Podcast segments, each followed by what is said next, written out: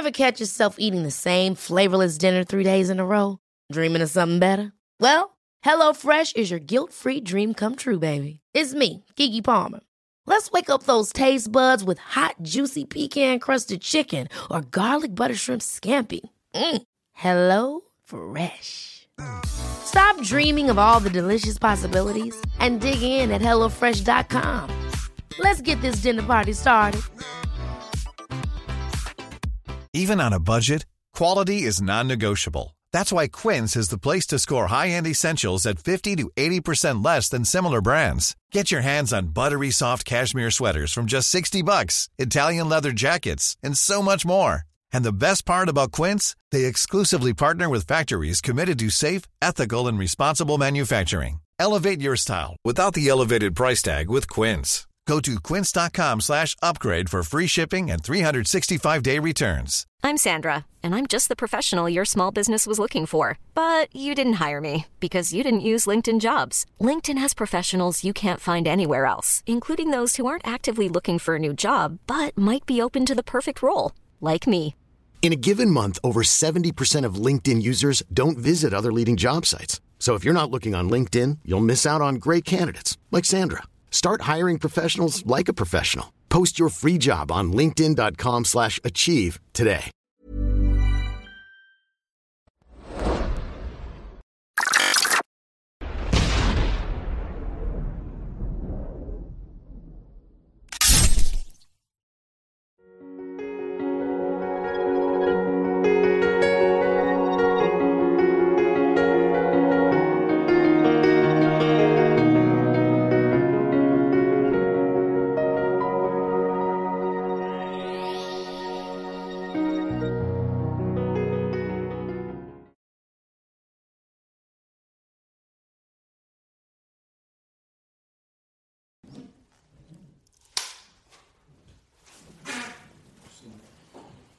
On tourne? Bon, ok, on tourne.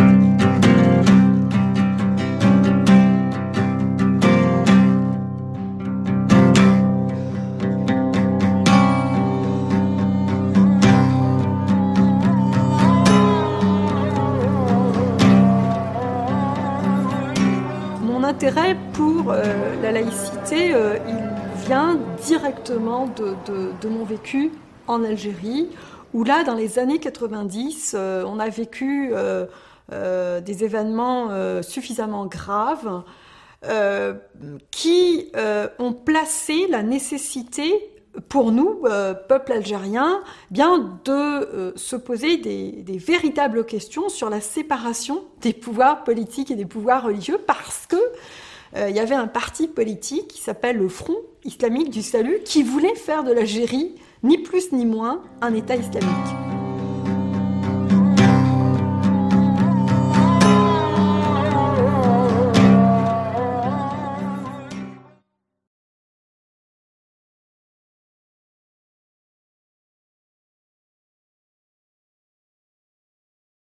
Euh, personne n'avait euh, imaginé qu'un jour on serait euh, mis face à ce choix, disons, de changement de la nature même de l'État. La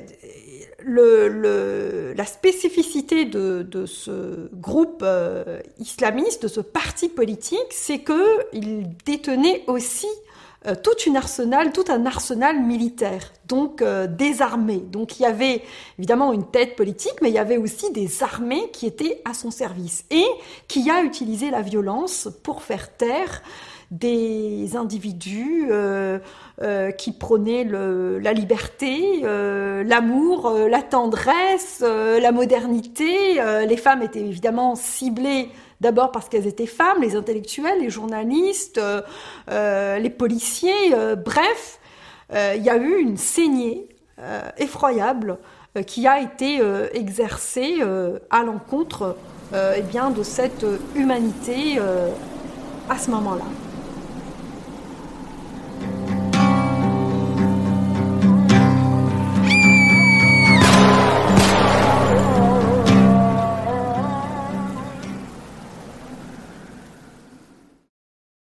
Les choses, évidemment, se sont euh, corsées pour ma famille. Nous avons dû quitter l'Algérie euh, en 1994. Et là, je pensais sincèrement euh, que cette histoire bah, allait rester loin derrière moi. Or, je me suis rendu compte dès mon arrivée en France en 1994 que des questions semblables, évidemment à des degrés différents, se posaient aussi à la France. J'avais envie euh, véritablement d'acquérir des outils pour pouvoir expliquer l'expérience que nous avions vécue en Algérie parce que je savais que c'était une expérience euh, hyper importante, intéressante, que le monde devait, euh, devait comprendre ce qui s'était passé en Algérie pour ne pas refaire les erreurs eh bien, qui avaient été commises là-bas.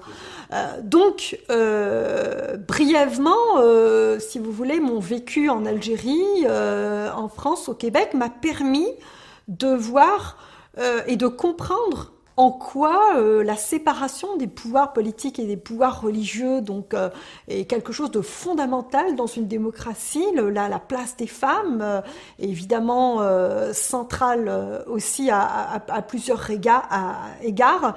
Et c'est, disons, le, le, cheval de bataille, c'est-à-dire la laïcité qui prend racine dans un héritage qui est ancien, qui nous vient des Lumières, qui m'a euh, nourrit et qui me nourrit euh, depuis euh, longtemps déjà.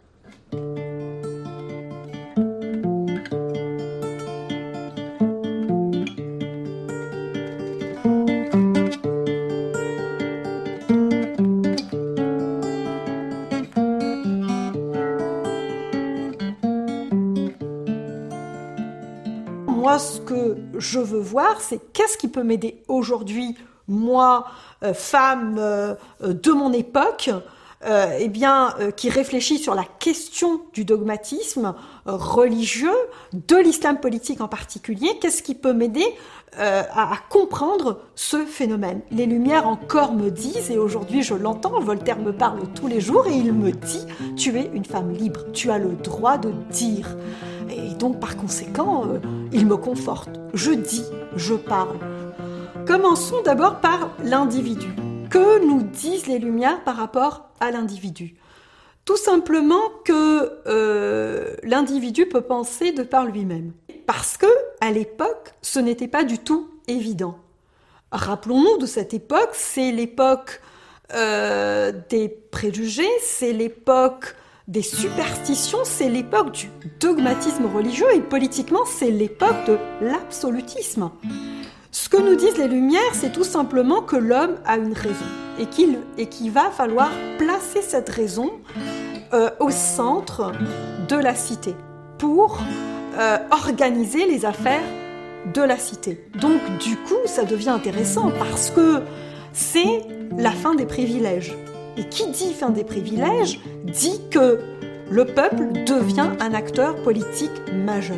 C'est une révolution, mais pas seulement intellectuelle, c'est une révolution dans tous les sens du terme. Donc ce qui nous ont apporté à ce moment-là euh, est tout à fait inimaginable. Donc, si vous voulez, pour évaluer l'héritage des Lumières, il faut se placer dans le contexte de l'époque, dans le contexte des, Lumières. Donc, moi, ce que je fais, c'est que j'analyse les Lumières à travers euh, cette époque, à travers l'histoire. Donc, je me mets, je me place au XVIIIe siècle, je me dis, qu'est-ce qu'on avait? Comment ce qu'on vivait? Et où on en est rendu? Donc pour ma part, par exemple, remettre le peuple euh, au centre euh, bien, de la cité, lui donner la possibilité de s'exprimer, venir dire à l'homme euh, eh bien qu'il va gagner sa place dans la cité grâce à l'éducation, euh, grâce à la culture, euh, pour moi c'est énorme. Rappelons-nous aussi toute la liberté de ton qu'il y avait, la liberté d'expression.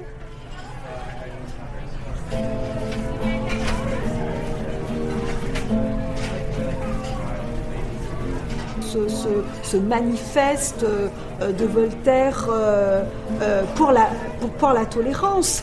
Euh, les grands discours de Condorcet pour la culture, euh, Diderot avec, euh, avec son amour des sciences et des connaissances et surtout sa volonté de transmettre aux couches populaires. Qu'est-ce l'expérience des encyclopédies sinon cet entêtement à vouloir élever le maximum de gens possible à la connaissance et à la culture. Donc voilà ce qu'ils nous ont apporté.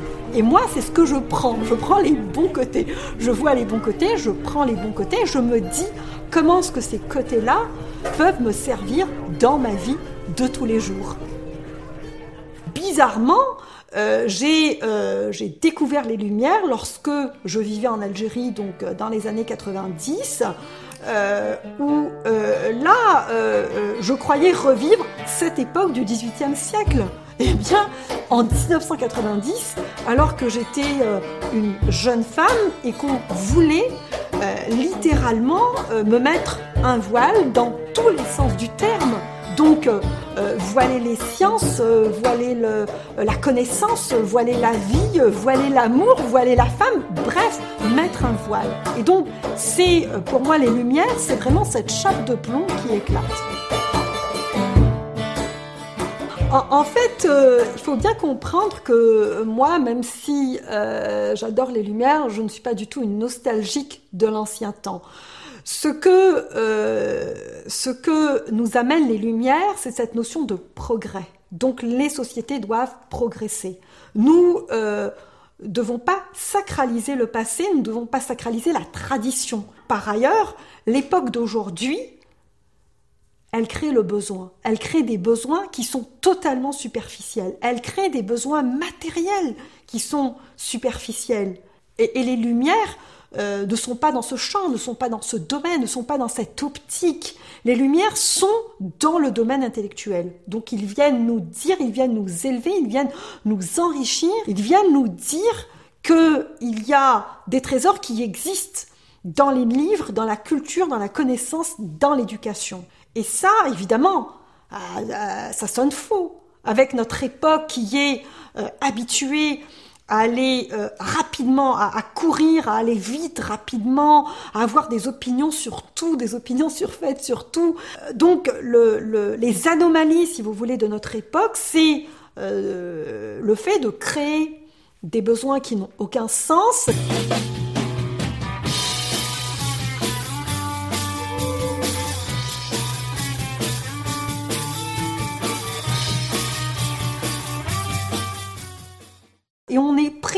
Dans un espèce de cercle vicieux où là, le besoin finalement n'est jamais satisfait. Donc, euh, il est momentanément calmé et euh, cette accalmie nous permet à la rigueur de vivoter et finalement, on ne vit plus. Parce que vivre, c'est d'abord et avant tout se poser des questions sur son existence. Vivre, c'est être en relation avec l'autre. Vivre, c'est pouvoir construire un projet de société avec les autres. Or, notre époque aujourd'hui est de plus en plus fragmentée. Les individus, eh bien, ne sont pas interreliés les uns aux autres. On pense naïvement qu'on va réussir personnellement, individuellement. Alors bon, Certes, je veux dire, la réussite individuelle, elle peut nous ramener quelques petites jouissances et même réjouissances, mais ce qui fait progresser la société, ce sont les réussites collectives. paradis n'était pas pour nous. Nous avons choisi le sperme fou. Le suicide des autres devrait être la première de nos larmes. La liberté, c'est de vouloir du bien à ton peuple et à celle qui fait le ménage chez toi. La liberté a toutes ses ailes et elle ne sait jamais envoler. Je pense juste, par exemple, à l'espèce de culture judéo-chrétienne. Au-delà de toutes les critiques qu'on a pu faire de ça, de la mainmise de l'Église et tout ça, il y avait quand même une culture avec des valeurs. Moi, nous autres, quand on était jeunes, on a appris euh, faut pas mentir, faut pas, euh, faut pas être gourmand, faut pas voler. Alors qu'aujourd'hui, tu dis, euh, dans toutes les émissions, ils font des émissions sur l'huile d'olive extra vierge à 45 piastres la bouteille, les sushis de c'est juste sur la bouffe, puis comment faut manger, puis bien manger, puis voler, c'est plus, ça, dérange plus personne, puis tricher, puis mentir, c'est comme... Euh, donc, il y, a un monde qui a disparu.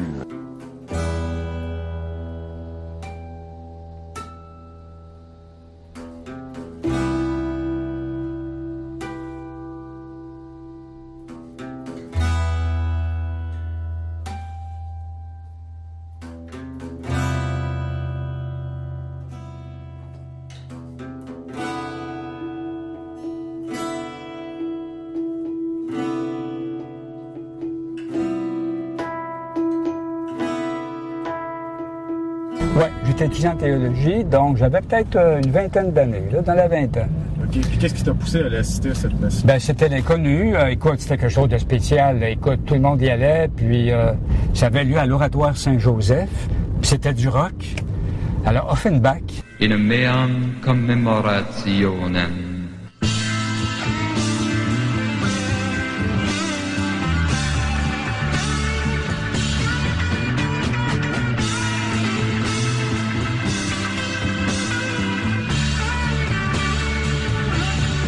Quelque chose, écoute. Tu voyais l'encens qui montait avec l'odeur de pot. aïe aïe. On savait plus lequel était lequel. Lequel était l'encens, lequel était le pot. Ça se ressemble en termes d'odeur, ça, un tout petit peu, là. Puis il y avait du, c'était en latin, du grégorien en plus, puis il y avait un vrai prêtre qui était là qui disait une messe. Hein.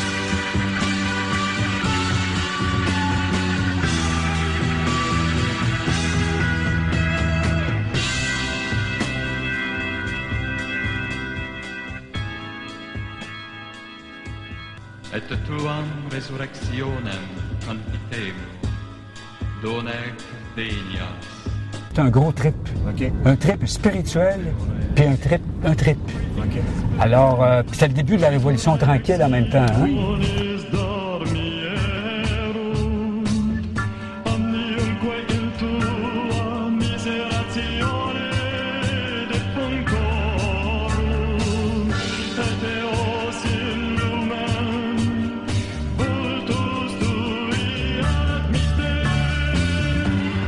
A- moi, ça m'a vraiment marqué. Il n'est pas eu de suite tellement après, en pleine messe, Offenbach.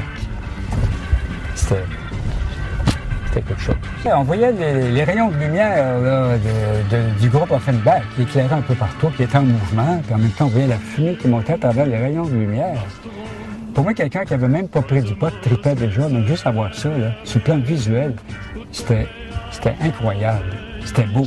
Ça, nous est... Puis l'oratoire, écoute, elle a un toit qui est très, très, très élevé.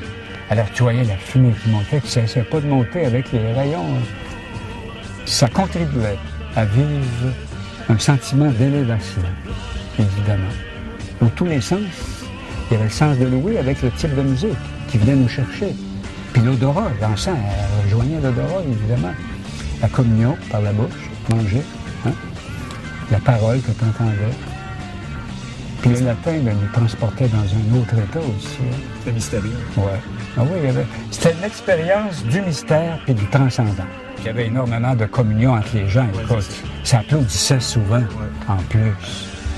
Euh, non, non, ceux qui allaient là, c'était des tripeux en même temps. Je pense qu'ils voulaient concilier le spirituel avec le pop. J'ai toujours été inséré dans la modernité, moi. Écoute, ça fait partie de mon monde. Même si je suis prêtre, là, il y a une partie en moi qui est mondaine. Évident, je vis dans le monde. Ça veut dire quoi pour toi, vivre dans le monde, euh, concrètement, en étant prêtre? Ben, c'est de vivre la vraie réalité, les vraies affaires, avec ce que les gens vivent de vrai. Je vis les mêmes affaires, moi aussi. Là. Quand tu travailles, je, je dois subvenir à ma vie en même temps. Puis je rencontre le monde qui sont dans les vraies affaires en même temps. Puis moi, je suis là-dedans aussi, dans le même monde. C'est le monde du Québec, avec tout ce qui traverse présentement, dans ces états de crise, dans ces étapes de, de quête de sens. Alors, je ne peux pas me détacher du peuple dont je fais partie. J'en suis partie prenante. Je suis pas un ange. Je suis un être humain, un Québécois. Voilà. Moi, je, ne pense pas que l'Église ait renoncé à prendre sa place, mais c'est la société elle-même qui, progressivement, euh, s'est éloignée d'elle à un moment donné, pour toutes sortes de raisons, évidemment. Puis avec l'ère du matérialisme aussi, où la matière est extrêmement importante, euh, puis avec la sécularisation, c'est des grands mots qui veulent dire quoi? C'est que le monde évolue, puis l'Église semble se retirer de plus en plus du décor de la société québécoise. Toujours, elle est toujours là quand même, mais elle se retire visiblement. Ça, ça donne place à une nouvelle manière de concevoir le rôle du prêtre. Puis actuellement, moi je peux dire, c'est même ce, rôle euh, qui, est apporté même par le pape François à l'heure actuelle, qui veut réformer l'Église, la, dépouiller de tout ce prestige euh, qui, était, qui, qui peut être vu comme une nuisance plus que quelque chose qui peut aider. Elle voit le prêtre comme étant d'abord celui qui est au service d'une communauté croyante. C'est un serviteur. Il n'est pas au-dessus du monde. Il est à côté. Il peut être devant pour la guider ou derrière pour qu'elle puisse marcher devant lui. Je me suis pas fait arrêter. C'est le fun. Un gars rebelle comme moi, là.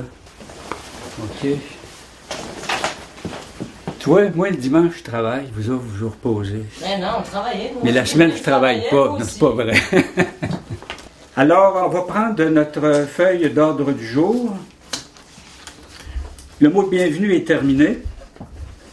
Alors, est-ce que vous seriez d'accord qu'on aborde immédiatement euh, le point qui concerne la fumée, que ce soit la cigarette ou le pot, toute fumée dans l'édifice qui est interdite? La position claire, souvent, c'est la convention. On, va- on va- on va- on va y arriver, on va y arriver. Mais là, c'est sur le sujet. Ouais, euh, Voulez-vous qu'on l'aborde dès maintenant? Ben, on peut. Levez la main ceux qui veulent. Ouais, ouais. Bon, c'est le quorum. Merci beaucoup. Le but, c'est pas de jouer au chat et à la souris, puis de faire des enquêteurs, puis de jouer à la police.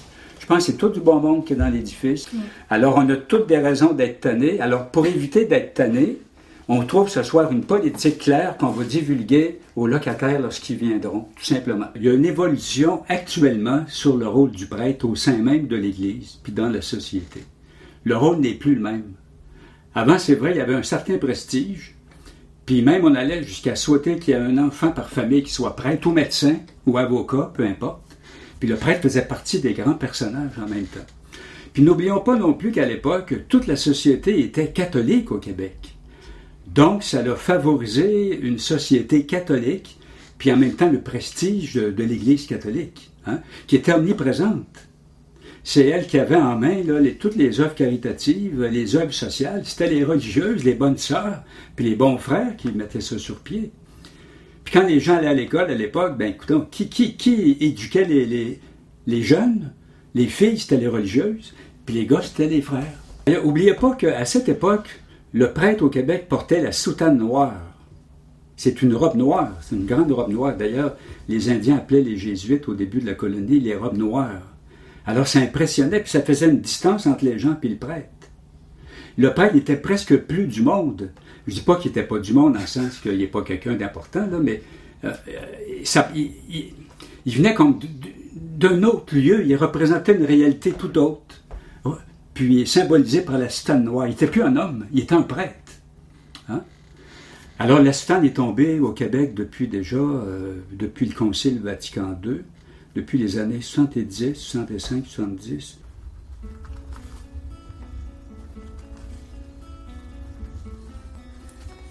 Et voilà. Aïe, aïe. Je commence à engraisser, je pense. c'est une bonne chose. oh! Ça, c'est pas un cadeau, mettre ça. Aïe, aïe. Oh! OK. là, là, je suis un vrai prêtre. Hein? Mais je trouve ça important. Alors, j'y vais. Le concile qu'on appelle Vatican II, ça a été le grand rassemblement mondial de tous les évêques catholiques du monde qui voulaient se moderniser et s'adapter à la nouvelle société qui était déjà euh, en marche à cette époque-là, dans les années 60. Je dirais que ça, une grande ouverture sur les autres religions et non pas à prendre des distances, puis à s'accuser mutuellement. Alors c'était vraiment une, une grande étape d'ouverture mondiale sur toutes les religions, même les incroyants, les croyants, les religions catholiques, euh, protestantes, anglicanes, etc. Il y a tellement de, catégories religieuses ou spirituelles qui sont, qui ont émergé de notre nouveau contexte politique et culturel que euh, je pense que l'Église doit subir un bon coup d'humilité qui va lui faire énormément de bien. Elle va réaliser qu'elle est un partenaire comme parmi tant d'autres, puis le dialogue sera beaucoup plus aisé et facile. Alors, euh, moi, je pense que l'Église a réalisé qu'elle était plutôt servante du monde et non pas dominatrice du monde. Avant, on disait qu'on se cachait pour ne pas aller à la messe. Maintenant, on se cache pour y aller. C'était intéressant. Le précepte de la messe du dimanche était une obligation. On n'y allait pas, c'était un péché. Péché mortel, même, on allait encore plus loin. Maintenant, on ne pense plus en termes de péché ou pas. Là. Euh, quand les gens viennent, je les trouve courageux, puis ils sont eux-mêmes. Ils viennent par décision personnelle, non pas pour suivre un mouvement social. Alors, moi, j'aime mieux l'époque d'aujourd'hui où les gens viennent. Ils viennent peut-être moins nombreux au Québec, mais au moins ils viennent d'eux-mêmes.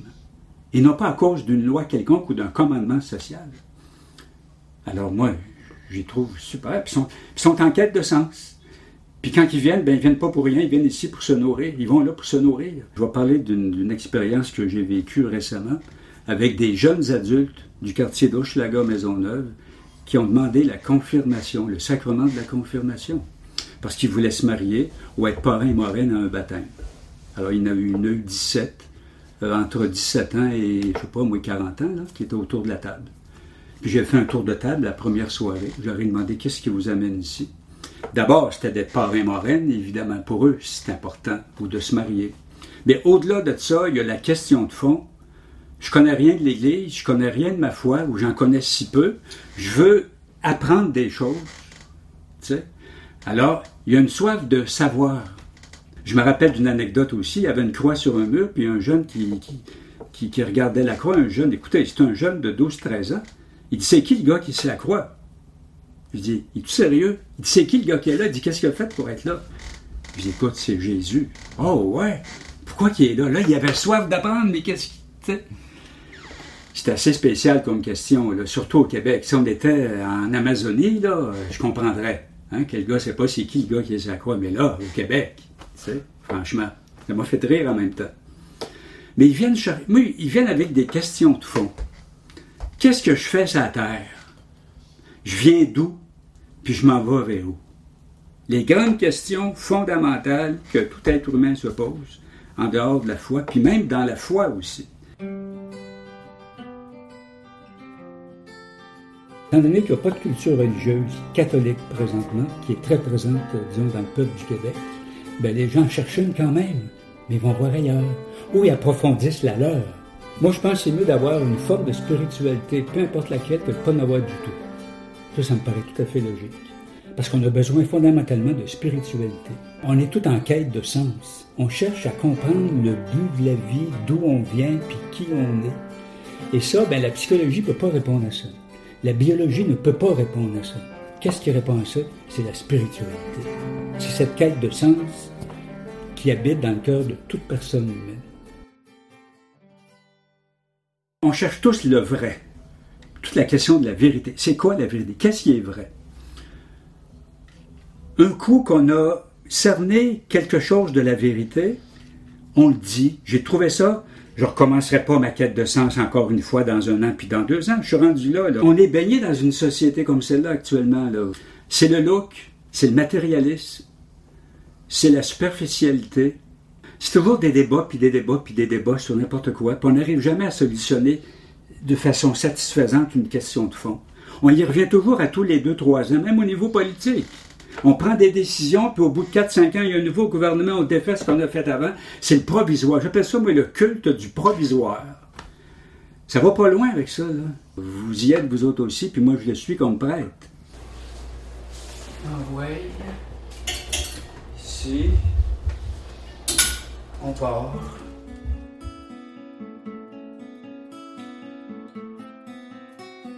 N'oublions pas que euh, les premiers qui, ont, qui sont arrivés au Québec, c'était des catholiques de France. hein. On peut les nommer les Jeanne Mance, les Champlain, les Jacques Cartier. Ils ont planté des croix en arrivant. Je ne verrais pas qu'on efface ces noms-là. Les effacer, c'est renier nos racines, d'où on vient? Bon, alors moi je m'en vais dans l'église tranquillement parce qu'on commence dans 6 minutes. Délivre-nous de tout mal, Seigneur, et donne la paix à notre temps. Par ta miséricorde, libère-nous du péché et rassure-nous devant les épreuves, en cette vie où nous espérons le bonheur que tu promets et l'avènement de Jésus le Christ, notre Sauveur. Euh, maintenant, c'est sûr qu'on peut tourner le dos à nos racines, mais on ne peut pas les évacuer, évidemment. Elles nous ont forgés, elles nous ont façonnés, elles nous ont entourés, elles nous ont... Elles étaient présentes partout, elles le sont encore, évidemment. Seigneur Jésus-Christ, tu as dit à tes apôtres, je vous laisse la paix, je vous donne ma paix. Ne regarde pas nos péchés, mais la foi de ton Église. Et pour que ta volonté s'accomplisse, donne-lui toujours cette paix. Conduis-la vers l'unité parfaite, toi qui règnes pour les siècles des siècles. Euh, on se souvient euh, lorsqu'on a enlevé le crucifix à l'Assemblée nationale. Et j'étais d'accord. J'étais d'accord parce que sinon on impose un crucifix à quelqu'un qui est d'une autre religion. Parce que le contexte n'est plus le même qu'avant. Avant, tout le monde était catholique. Presque tout le monde. La question ne se posait pas. Mais qu'est-ce qu'on va faire avec? On va le mettre peut-être dans une autre salle. Mais on ne, peut pas le cacher. Il faut quand même le montrer euh, publiquement parce que c'est quand même un objet culturel qui exprime en même temps nos racines profondes du catholicisme, qui est à l'origine de la fondation du Québec et du Canada, ne l'oublions pas. Ça fait partie de l'histoire. La laïcité, il fallait en arriver là, évidemment. Mais laïcité, ça ne veut pas dire athéisme, ça ne veut pas dire agnosticisme. Ça veut dire le respect de toutes les religions, puis leur permettre de s'exprimer librement, sans que le côté politique puisse opter pour une ou l'autre à laquelle il pourrait s'identifier. Non. Je pense qu'il y a une neutralité de l'État pour euh, qu'on puisse infiniment respecter la pluralité religieuse et spirituelle de notre société. L'État n'a pas à être catholique, protestante ou agnostique ou athée. Elle est là au service de la population dans le respect des différentes sources religieuses et spirituelles. Je pense que c'est ça.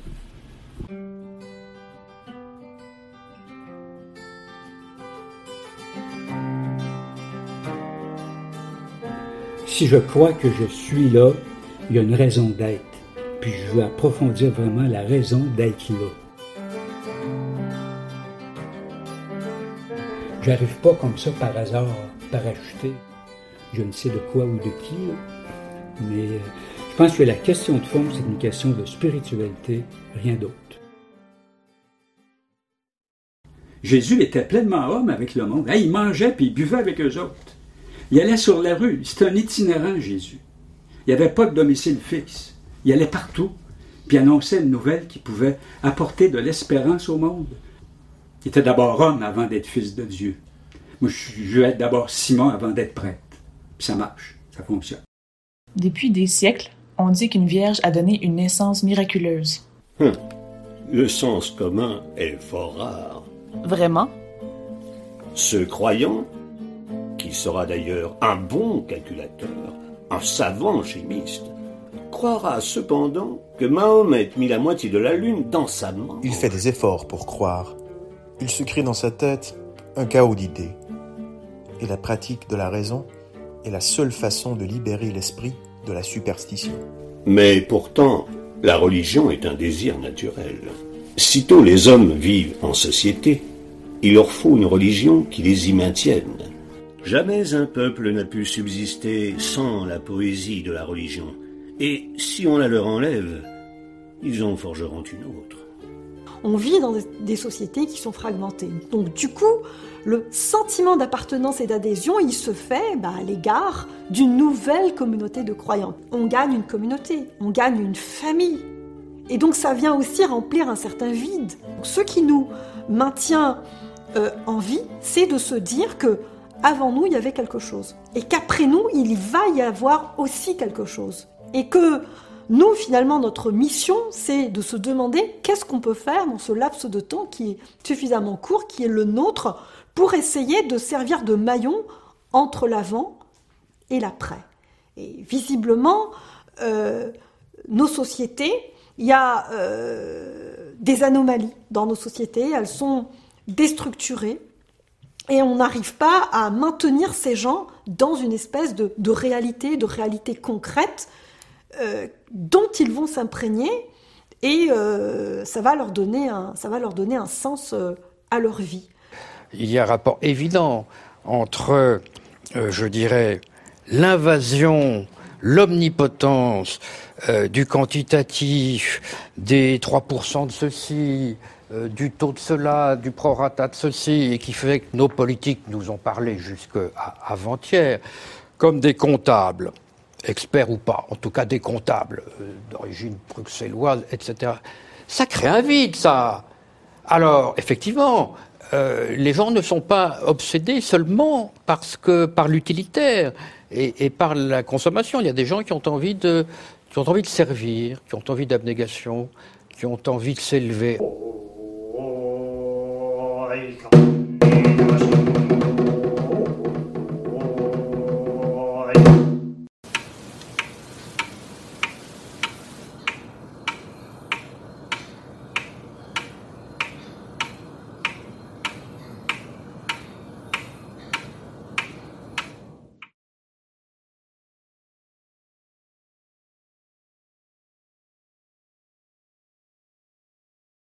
On est comme programmé euh, à être performant. Et les gens oublient euh, le présent. Ils sont toujours dans leur présent, ils sont ailleurs. Et on dit toujours revenir. Revenir à l'essentiel, c'est revenir au moment présent. Et aujourd'hui, euh, et on le sait, plus que le monde évolue, plus qu'on demande la performance. Et pour, aujourd'hui, on a des téléphones, on a des, ordinateurs, on est là. On n'a plus de temps à nous, on ne prend plus le temps. La seule vérité qu'il y a, c'est le moment présent. Et on n'est jamais dedans. Observez votre état d'esprit dans une journée vous êtes vraiment dans le moment présent. Dans les arts, oui. Souvent, dans les arts, la personne est bien concentrée euh, sur ce qu'elle fait alors, il y a un moment présent important. Alors, elle oublie tout et elle est libérée un peu euh, de, tous ces pensées qui l'amènent dans des angoisses. J'aime bien une définition de l'angoisse. Euh, l'angoisse, c'est utiliser son imagination pour créer des situations qu'on ne désire pas. Alors, les gens sont rendus là en ce moment. Et quand quelqu'un dit ça va mal, on peut le regarder, puis ça va pas mal, parce qu'en ce moment, tout va bien. Ça va mal dans leur tête, c'est sûr. Alors l'essentiel, revenir à l'essentiel, c'est la présence qu'on a avec le corps, parce que le zazen se pratique avec le corps. Toujours sentir que l'expiration descend sous le bas ventre. Et voilà, on observe et c'est impossible d'arrêter de penser les gens qui disent qu'il faut arrêter de penser en méditation parce qu'ils n'en ont jamais fait, c'est impossible, on, pense tout le temps. Il faut juste observer et lâcher prise là-dessus. On dit laissez penser les pensées comme les nuages dans le ciel. C'est tout. Et on revient à l'essentiel qui est le moment présent dans le corps de matière que j'ai.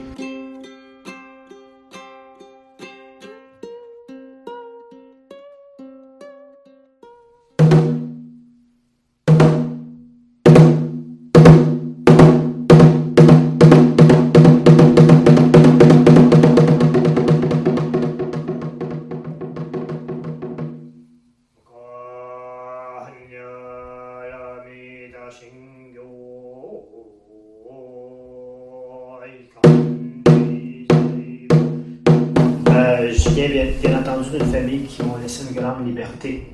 Euh, j'ai jamais été étouffé, disons, par les valeurs euh, religieuses Euh, même les valeurs familiales chez moi, c'était c'était assez vague. Les valeurs euh, sociales aussi. Alors, j'étais comme on disait à l'époque un libre enfant de Summerhill. C'est-à-dire qu'on me laissait découvrir par moi-même ce que j'aimais et surtout on m'encourageait à faire ce que j'aime.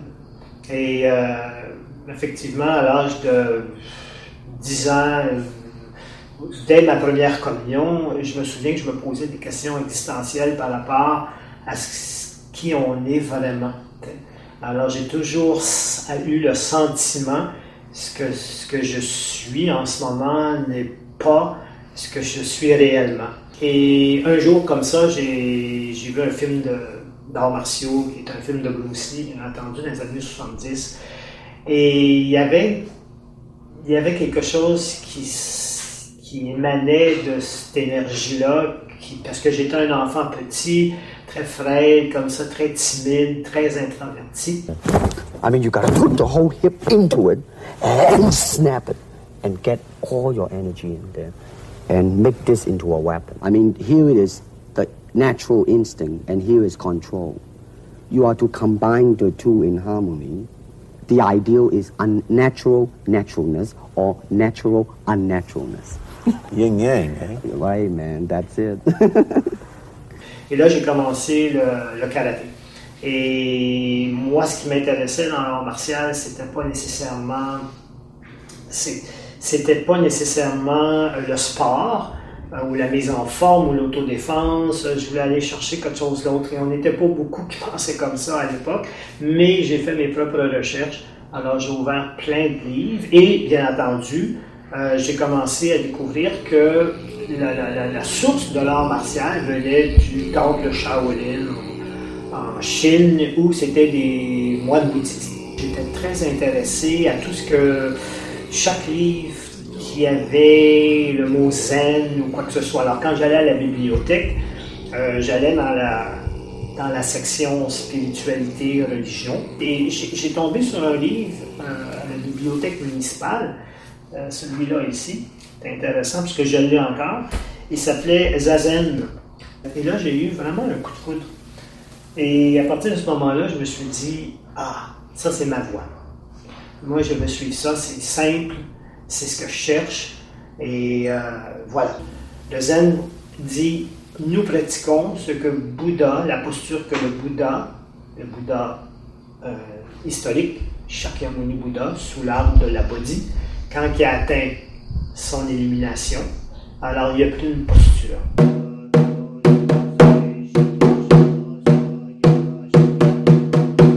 Je crois que les religions traditionnelles euh, occidentales, on parle surtout de la chrétienté, euh, a été mal transmise, euh, tout simplement. Les gens n'ont pas su transmettre comme faut le, message.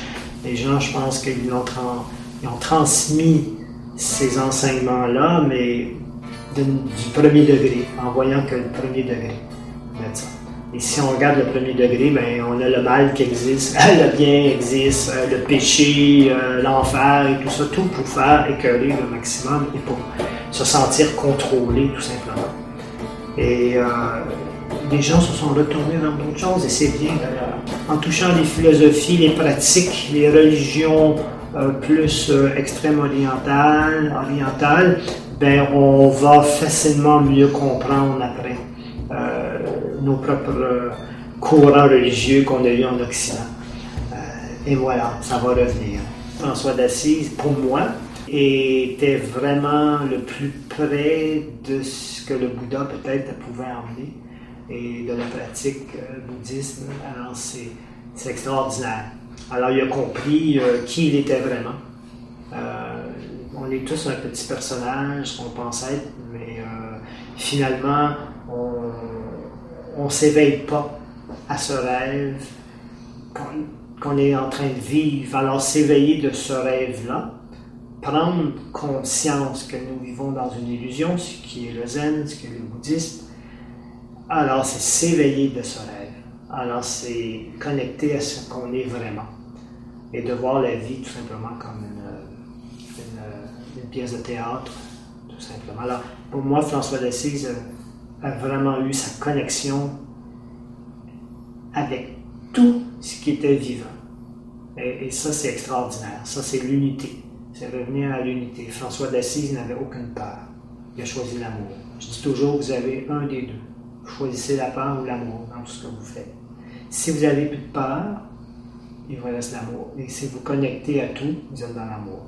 Alors, pour moi, François d'Assise est dans la simplicité.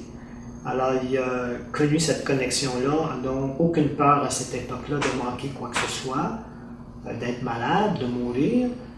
Aucune peur. Il vivait le moment présent, connecté à tout ce qui était vivant.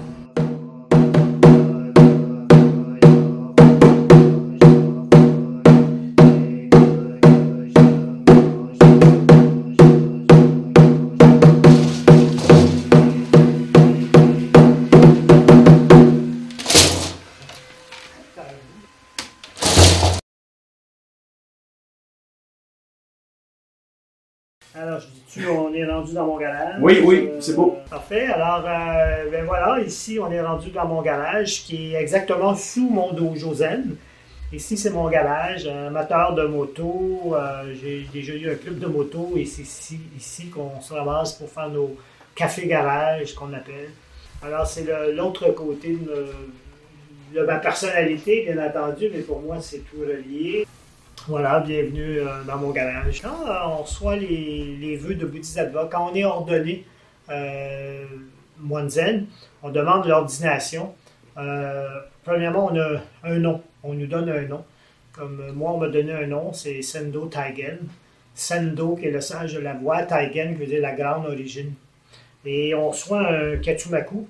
Le Katsumaku, c'est comme le papier officiel comme quoi qu'on descend d'une lignée euh, de, patriarches et de maîtres zen. Et ça, c'est très japonais. Vous avez le euh, Katsumaku comme ça ici. Euh, on voit ici le rond vide qui est bien entendu euh, toute, la période avant la Chine. Ici, on a tous les patriarches qui ont transmis le zen. Et à la fin, on met notre nom. Je crois que c'est la 92e peut-être génération, si je ne me trompe pas. Euh, voyez, puis là, il est signé au moine euh, Sendo Taigen, voix du sage de la grande origine. À la gendronnière, c'était donné le 20 août 1983. Le mot Dieu, effectivement, euh, des fois, il dérange les gens. C'est normal. Je crois qu'on a été, euh, on a été étouffé par la religion tellement euh, longtemps. Et pas juste ici au Québec, mais partout à travers le monde. Je crois que le mot Dieu est dérangeant. Maître Deschimelou, moi, mon maître zen, utilisait, c'était le premier que j'ai commencé à lire, qui utilisait euh, cosmos souvent. Mais il dit appelez-le comme vous voulez. Moi, je fais juste changer le terme et souvent j'utilise l'univers. Je dis ah, j'ai demandé à l'univers. L'univers m'apporte ici. Si j'avais dit, j'ai demandé à Dieu, euh, tout de suite là, je tombe dans une autre catégorie. hein. Puis pourtant, c'est juste un mot, mais pour moi, il exprime la même chose. Il n'y a pas de dôme, puis euh, il n'y a pas de, de Dieu. On ne parle pas de création. Le zen est une pratique, finalement. Alors, oui, euh, le bouddhisme, si on le regarde, oui, mais là, il faut faire attention. Il y a, des, cultures, des endroits où ils ont récupéré Bouddha et ils font des prières comme si c'était un dieu. Euh, et pourtant, Bouddha a dit Je suis un homme, là, je suis vraiment comme tout le monde. Euh, je ne suis pas un dieu. Et pourtant, on le récupère. hein. Les gens ont besoin de ça, ont besoin de sentir, euh, ils ont besoin de créer ça. Mais non, effectivement, par contre, le bouddhisme, étant donné qu'il n'y a pas de Dieu, qu'un dogme, alors, bien entendu, on ne peut pas le comparer aux autres religions. il est loin de là. C'est une pratique. Le bouddhisme est vraiment une pratique. On peut pas être, euh, on peut pas être bouddhiste si on pratique pas. Mais on peut être chrétien euh, sans pratiquer, vous voyez, ça, c'est on adhère à une religion. Mais le vrai bouddhisme, parce que oui, effectivement, d'après moi, il doit y avoir des endroits que le bouddhisme ressemble au christianisme. non? On est bouddhiste, moi je suis bouddhiste, mais c'est juste parce qu'il est né euh, bouddhiste, hein, de parents bouddhistes. Alors, euh, mais non, le, vrai bouddhisme euh, va au-delà de, de- de- de ce- des religions. par contre, on a vu dernièrement qu'il y a eu euh, des problèmes avec des bouddhismes très violents et tout. Et pour moi, là, on parle de religion. Hein. Et quand on va dans le monde de la religion, c'est l'homme qui, pour moi, c'est l'homme qui a inventé les religions. Ça n'a rien à voir avec les messages ou avec la spiritualité.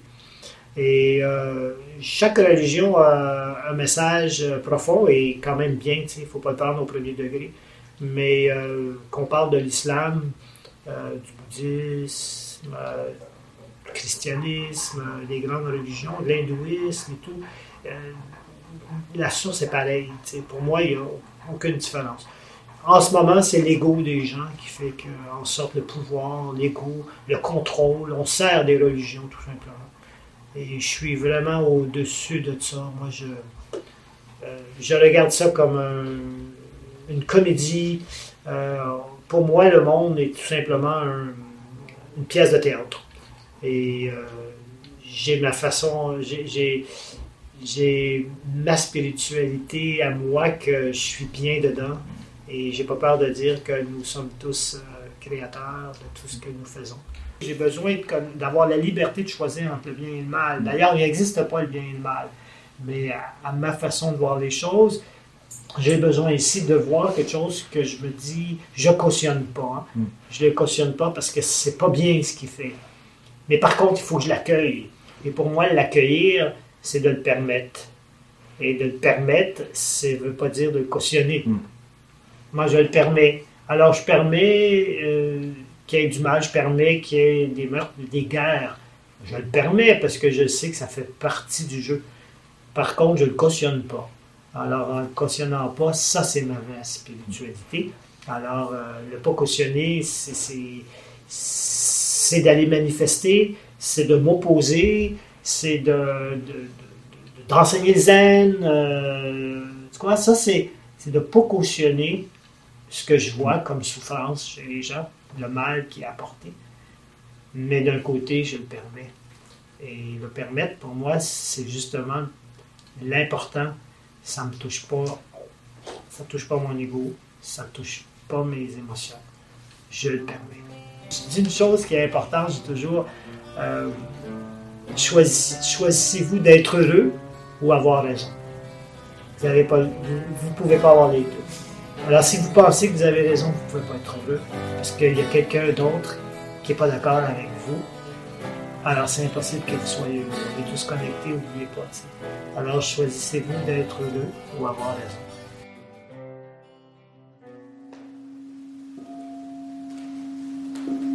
C'est sûr qu'à un moment donné, veut, veut pas, on va être face à soi-même. Puis face à soi-même, ça veut dire intégrer les ombres, intégrer les parties euh, qui se manifestent dans des tensions.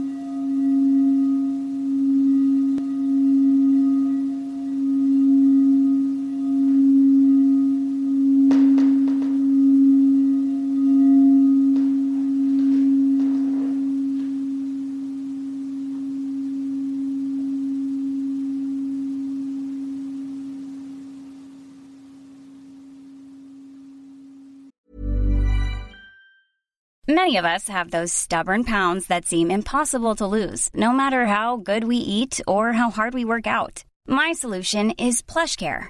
PlushCare is a leading telehealth provider with doctors who are there for you day and night to partner with you in your weight loss journey. They can prescribe FDA-approved weight loss medications like Wagovi and Zepbound for those who qualify. Plus, they accept most insurance plans. To get started, visit plushcare.com slash weight loss. That's plushcare.com slash weight loss. Hey, it's Ryan Reynolds, and I'm here with Keith, co-star of my upcoming film, If, only in theaters May 17th. Do you want to tell people the big news? All right, I'll do it. Sign up now and you'll get unlimited for $15 a month in six months of Paramount Plus Essential Plan on us. Mintmobile.com slash switch. Upfront payment of $45 equivalent to $15 per month. Unlimited over 40 gigabytes per month. Face lower speeds. Videos at 480p. Active Mint customers by 531.24 get six months of Paramount Plus Essential Plan. Auto renews after six months. Offer ends May 31st, 2024. Separate Paramount Plus registration required. Terms and conditions apply if rated PG.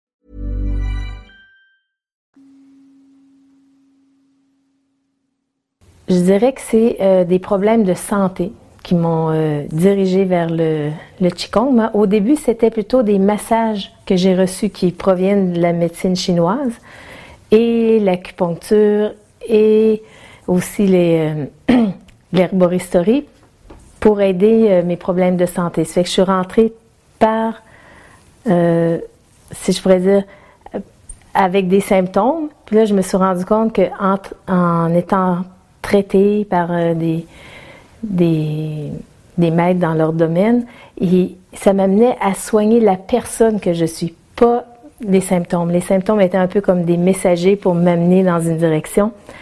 Puis euh, j'étais quand même euh, assez jeune, là, dans la vingtaine, et j'avais eu des expériences un peu qui m'avaient troublée avec la médecine ordinaire. Donc quand je suis arrivée là, j'ai vraiment senti que qu'il y avait ça, prenait en compte tout mon être. Et, et aussi, comme très rapidement, mon, la personne qui me faisait les traitements, elle m'a invité à prendre les cours de Qigong.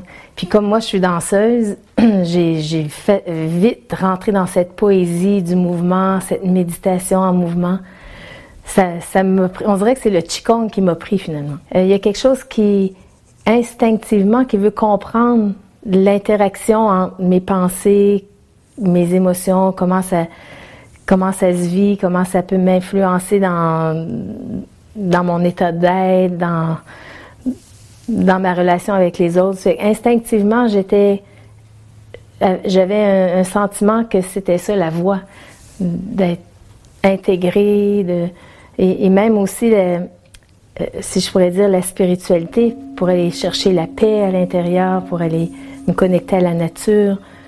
Fait que pour moi, ça, peut-être aussi parce que j'ai des origines amérindiennes, donc euh, le, fait de me connecter à quelque chose de plus global, intégratif, qui inclut plus grand que moi, c'était important. C'était instinctif dès la jeunesse. Le taoïsme, finalement, c'était le chamanisme de, de cette époque-là, d'il y a 5000 ans.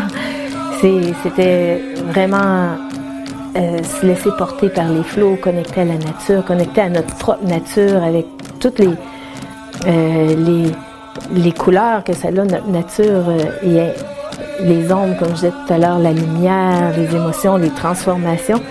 Oui, je, je pourrais dire, j'ai ressenti, moi, en retrouvant cette pratique du Qigong, peut-être une, une reconnexion avec mes origines. Au départ, on est, on est la lumière, on est, bon, on est, l'esprit, et on, est la conscience. Et donc, on fait juste se dépouiller des choses qui nous, éloignent un peu de notre nature profonde. Et c'est pas tout à fait la vision euh, des religions. Puis ça, revient, ça rejoint plus la culture amérindienne, ce qu'on a tous, euh, ben, plusieurs qu'on a ici en nous, ce sentiment d'être connecté euh, avec la conscience elle-même. C'est beaucoup une source d'angoisse, ça, le fait qu'on est déconnecté de notre nature profonde. Euh, et je pense que les religions, de la façon que nous, on les a vécues, ils nous ont même peut-être même pas amené à toucher la spiritualité. J'ai rien perdu, là, le fait que, que j'avais plus de religion. C'est le contraire, j'ai plus trouvé une ouverture pour chercher par moi-même euh, la spiritualité. Par rapport au Qigong, moi, je pense que ça, ça offre quelque chose de dépouillé. C'est pas relié à, des euh, traditions, si je pourrais dire. Chacun peut créer sa voie, son cheminement là-dedans. Donc, euh, c'est une discipline de relation avec ton environnement, avec ton travail, avec ta santé, ton corps, comment tu te nourris. Donc, c'est très libre finalement. Et les jeunes, ils ont besoin aussi de cette d'être comme le maître de leur cheminement et pas être dicté par quelque chose. Puis les, les sages taoïstes, c'était, on pourrait dire, des, des, des gens euh, qui, qui aimaient la bonne vie, qui, mais qui aimaient se syntoniser avec les rythmes, avec les flots de, la nature, du cosmos. Donc, il y a une liberté là-dedans. Puis je pense que la façon que les gens d'ici du, du Québec ou de, parlons du Québec, s'approprient ces disciplines-là, ils prennent avec une, ils, les intègrent à leur façon. Ce qui attire, je pense, beaucoup les gens, c'est qu'il n'y a pas de croyance à avoir, même s'il y a tout un système de méridiens, il y a tout un système de la médecine chinoise, l'acupuncture avec la cosmologie, les herbes. Tu peux euh, ne pas rien comprendre avec ta tête, ça, et juste te, te tourner à l'écoute de l'intérieur, puis toutes tes réponses viennent de l'intérieur. On pourrait tout euh, mettre ça de côté et juste se fier à qu'est-ce qu'on ressent. Le chi, les sensations, qu'est-ce qui fait du bien, qu'est-ce qui... Ah, cool. Justement, le Tao, le taoïsme, euh, il, était dans l'Antiquité ouvert à toutes les gens de toute euh, adhérence religieuse, on pourrait dire, ou de pratique. Parce que c'est vraiment en dehors de des, dogmes. C'est plutôt trouver la nature, notre naturel, de sentir un appel. Fait que les gens, ils, vont essayer plein de choses. Ils vont peut-être rentrer par la porte du yoga, rentrer par euh, le tai chi, euh, la méditation. Puis à un moment donné, on, on essaie des choses, puis il y a quelque chose, à un moment donné, ça clique. Là, tu dis, ah, ça, ça je, peux m'abandonner là-dedans, puis je sens que je vais pouvoir m'engager. Il y a quelque chose qui m'appelle. Puis c'est un, cheminement. C'est pas les disciplines, ils peuvent varier, mais c'est de la façon qu'on s'engage dedans qui va faire qu'on va évoluer c'est euh, la plupart des disciplines quand on on, met notre cœur puis qu'on ils vont être bonnes pour nous. Les gens ils vont sauter par contre d'une discipline à l'autre puis ils n'auront pas l'engagement et, là c'est là que ça n'avancera pas. Souvent les gens ben ils vont magasiner puis ils vont consommer euh, les disciplines euh, spirituelles ou de santé. Puis quand ils vont arriver puis ils vont poigner le nœud comme on dit quand ils vont faire face à qu'est-ce qui, qui serait finalement le joyau. Hein. Si, mais quand on arrive face à ça, ça demande plus d'accueil, d'amour. Là, on dit, OK, là, c'est vraiment, je le fais pour moi. Et, au lieu de fuir, mais c'est là que les gens, là, ils vont voir une autre discipline, ils vont voir une autre discipline. Et c'est ça la difficulté, euh, parce qu'on veut un résultat, on, on cherche des résultats. au lieu de, de euh, de chérir le processus, puis de voir toutes les perles à travers chaque moment. Euh, on veut tout de suite une pilule. Mais le Qigong ne va pas être une pilule non plus. Et ça dépend vraiment du courage que tu as de ah, lâcher tes, tes, préconceptions, lâcher tes tensions, lâcher la personnalité que tu es pour ah, arriver à un endroit plus neutre où, où est-ce qu'on a un état de conscience plus élargi. Quand notre, nos idées, notre mental qu'on appelle, il prend beaucoup de place, c'est comme si on se déracine et puis on perd un peu le contrôle. On, on, devient comme un peu euh, happé hein, par un monde imaginaire, puis on vient à croire tout ça. Donc euh, ça peut créer beaucoup d'anxiété, d'angoisse, parce qu'on veut contrôler avec la pensée. Puis finalement, ça demande de lâcher le contrôle pour ah, atterrir dans la vérité. Notre corps est toujours dans le moment présent. Il va toujours nous envoyer les feedbacks qu'on a besoin pour ajuster notre comportement, ajuster euh, nos pensées, ajuster nos émotions. Qu'est-ce qui nous donne vie? C'est ça le chi. qu'est-ce que chaque personne va sentir? C'est ça le chi. Ça pourrait avoir plusieurs définitions.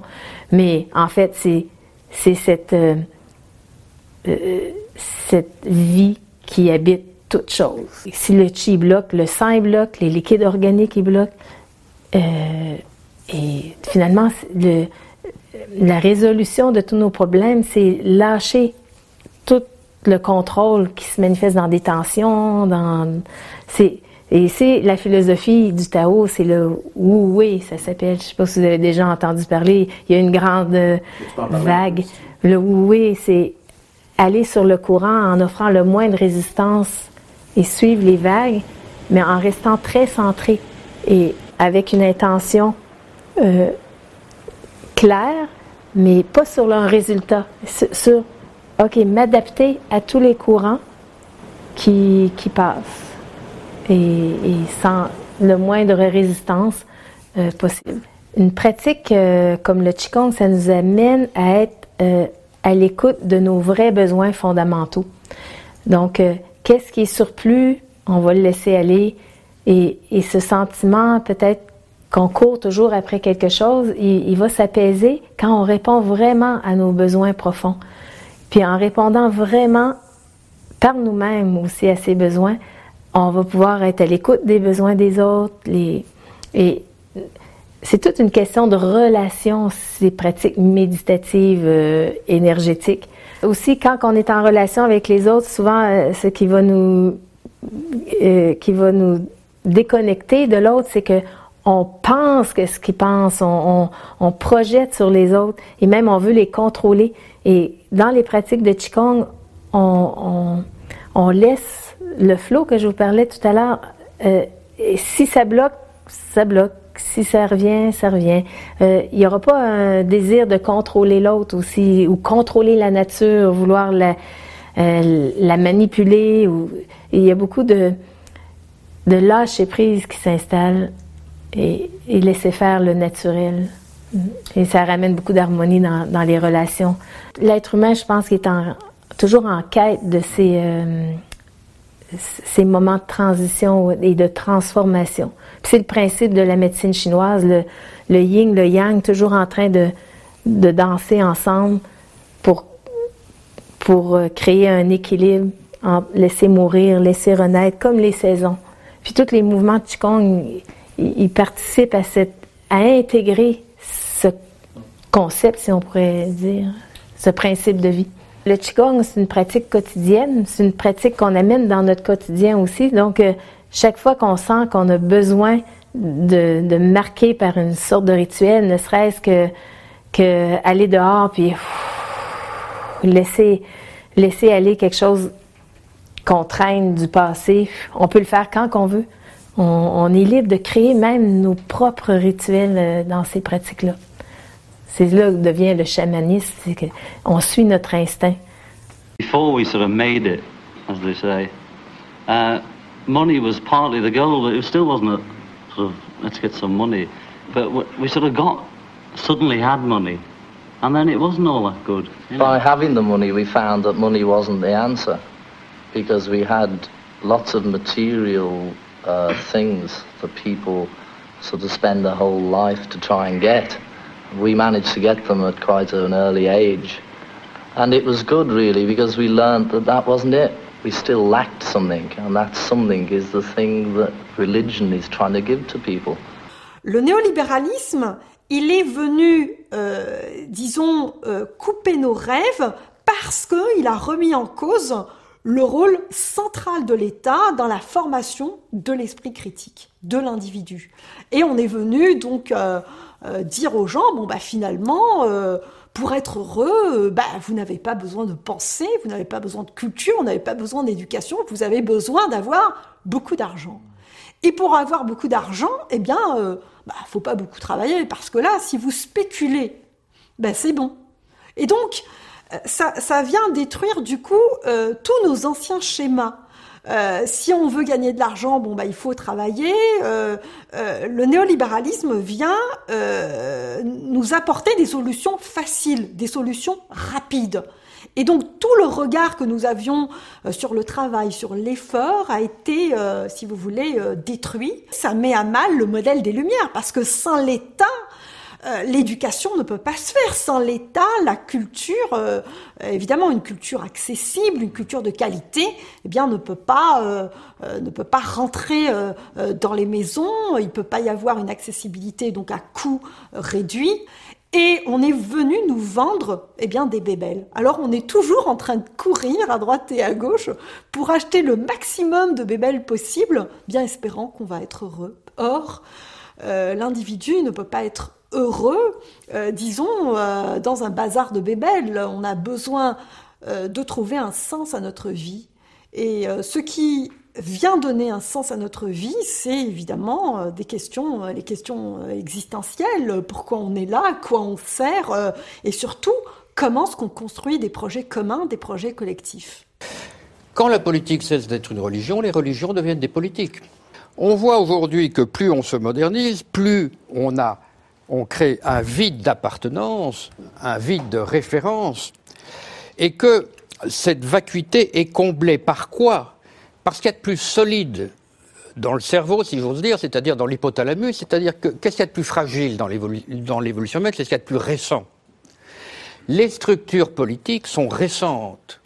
Les structures claniques, tribales et religieuses sont plus anciennes. En cas de crise, et il en va ainsi des individus d'ailleurs, une crise psychique, c'est toujours la remontée des couches les plus archaïques. Donc aujourd'hui, nous voyons ressurgir toutes ces couches archaïques qui sont beaucoup plus solides.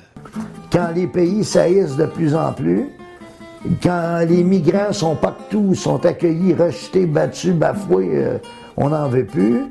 Quand euh, les musulmans euh, voilent leurs femmes de la tête aux pieds, c'est certain que ça fait bien des choses à régler par rapport aux petits problèmes qu'on a eus dans le passé. Mais on est quand même passé à travers des guerres mondiales, on est passé à travers des fléaux. De plus en plus de femmes devraient être au pouvoir parce que le résultat des hommes donne ce qu'on a comme planète.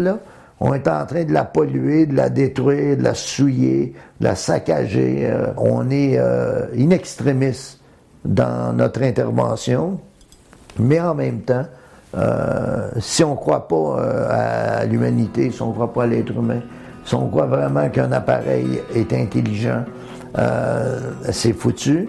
Mais je pense que l'éducation fait la différence.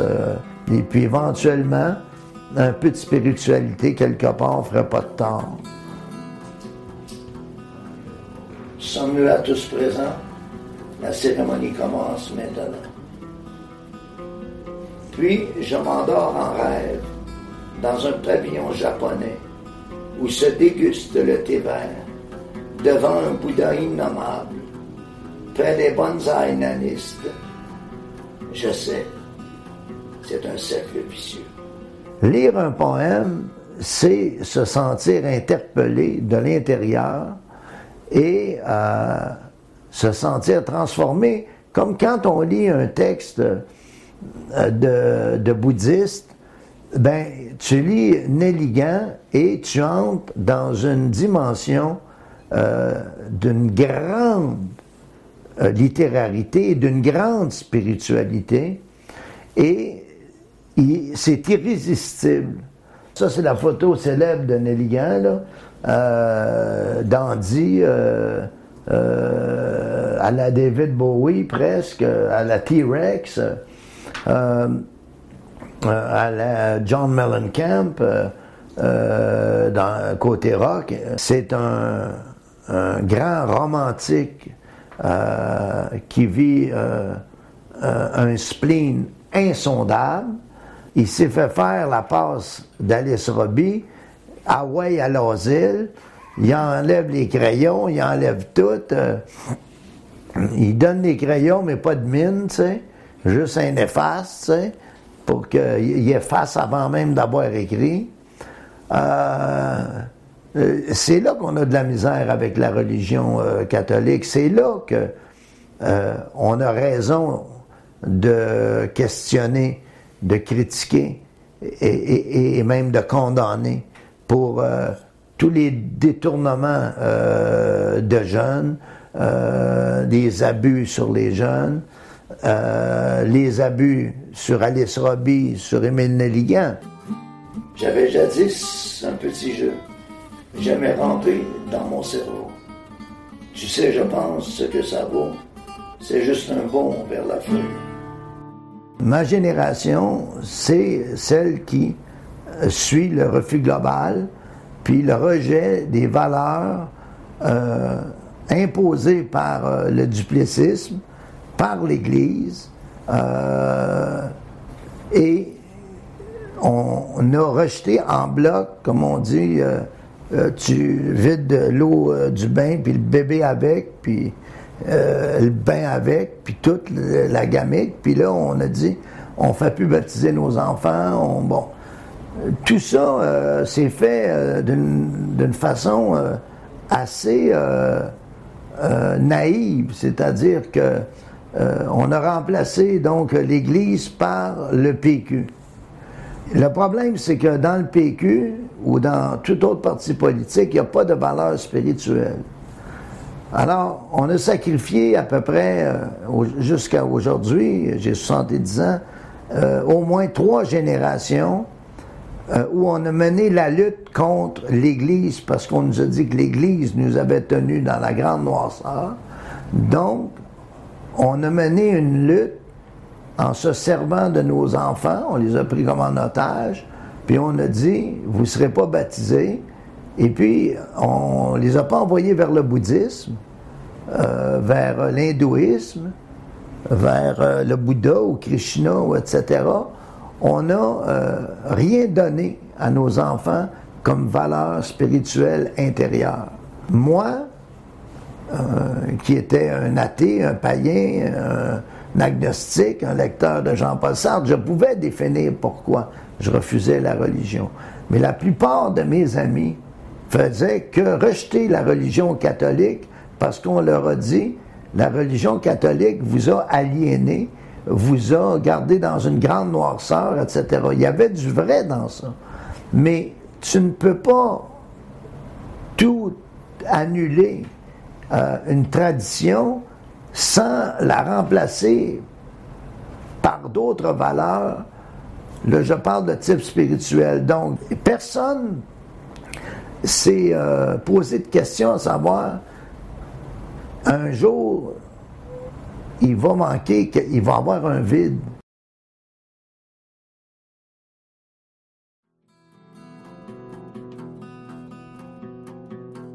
Oublie ton nom, ferme les yeux.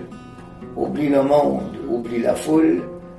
Nous érigerons le nouveau culte.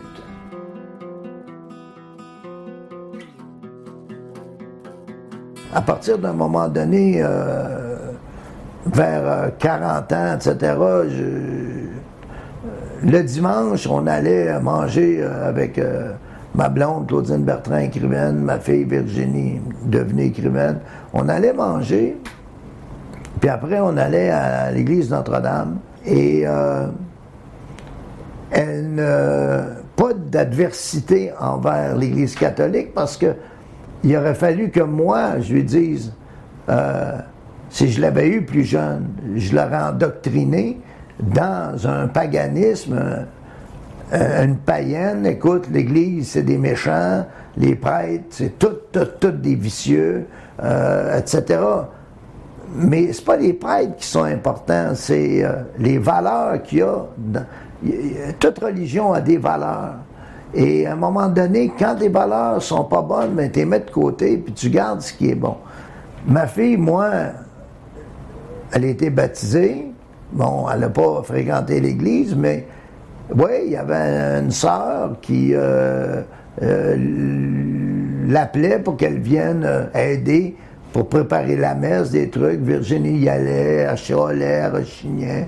Euh, on l'a envoyé dans les scouts euh, pour essayer de, de lui donner. C'est une fille unique, donc on voulait lui donner des valeurs, des points, des assises et euh, des pierres angulaires, et, etc. Et puis finalement, je l'ai emmené au centre bouddhiste en Californie. Puis avec le chapelet, on appelle un juzu, c'est le bouddhiste de Nichiren Daishonin, c'est japonais. Et puis, pour l'habituer à, euh, avoir recours à autre chose euh, que des slogans de partis politiques. Donc, avoir recours à des valeurs en elle. Moi, j'ai choisi le bouddhisme de Nichiren Daishonin, et puis elle récitait par cœur des grands bouts du Sutra du Lotus. Et puis aujourd'hui, ces valeurs-là font qu'elle est engagée. Euh, elle va travailler pour euh, des causes populaires, pour aider les itinérants. Elle est allée à Dharamshala avec 500 livres, elle puis son ami Zora sont allés là-bas, on, on, donné des livres pour, euh, des bibliothèques pour les réfugiés tibétains et ainsi de suite, puis j'en passe, j'en passe, mais elle, est une créatrice de valeur. Je pense, puis on me corrigera, que le Québec, euh, à part la Russie euh, communiste, les pays communistes, on est le seul pays euh, païens au monde, mais sans que les jeunes puissent expliquer pourquoi ils sont païens ou pourquoi ils sont agnostiques ou non-croyants, pourquoi ils détestent une religion plus qu'une autre. Euh, moi, ça, ça me terrorise. Parce que ça veut dire que ils vont faire des enfants euh, dans le vide spirituel. Les communistes, ben, qu'est-ce que tu veux, la Russie communiste, puis Cuba, euh, marxiste, puis ainsi de suite. Bon, ils ont. Euh, c'est des valeurs quand même.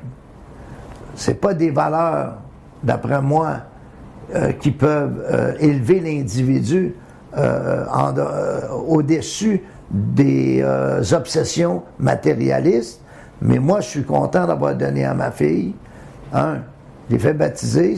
Moi, je pense que tu dois donner à ton enfant toutes les possibilités et les ressources. Puis s'il décide plus tard de dire, moi, j'ai été baptisé, mais je pratique pas, eh bien, c'est parfait, c'est sa décision. Chateaubriand a écrit un livre magnifique, euh, Le génie du christianisme. Parce que, euh, euh, promène-toi en Europe partout, puis les chefs-d'œuvre du christianisme sont dans tous les pays d'Europe. Ici, on avait un héritage de ça, dans des églises superbes qu'on avait. mais, bon, tout ça est tombé. Il faut quelque part remplacer quelque chose par quelque chose d'autre. Puis il faut que le cerveau, là, il fonctionne. Et puis, euh, tu ne fais pas baptiser ton enfant, il faut qu'un jour tu lui dises pourquoi tu as fait, as pris une décision telle. Puis tu as peur, parce que ta femme a dit, notre enfant ne sera pas baptisé. On va en faire euh, une païenne, mais on ne va pas y enseigner c'est quoi être agnostique. Tu sais, ma petite Lucie, tu vois là, Jean-Paul Sartre, ça c'est un écrivain qui a dit que Dieu, comme né, Dieu est mort. Là, tu enseignes une idéologie où l'enfant peut, en grandissant, défendre pourquoi il est comme il est. Comment veux-tu qu'on ait culte des valeurs euh, laïques, je parle même plus de spirituel, laïques, concrètes, puis euh, évidentes et incontournables? Eh bien, c'est dommage, et c'est comme ça c'est qu'il n'y a pas juste euh, les jeunes qui sont laissés à eux-mêmes. T'imagines-tu?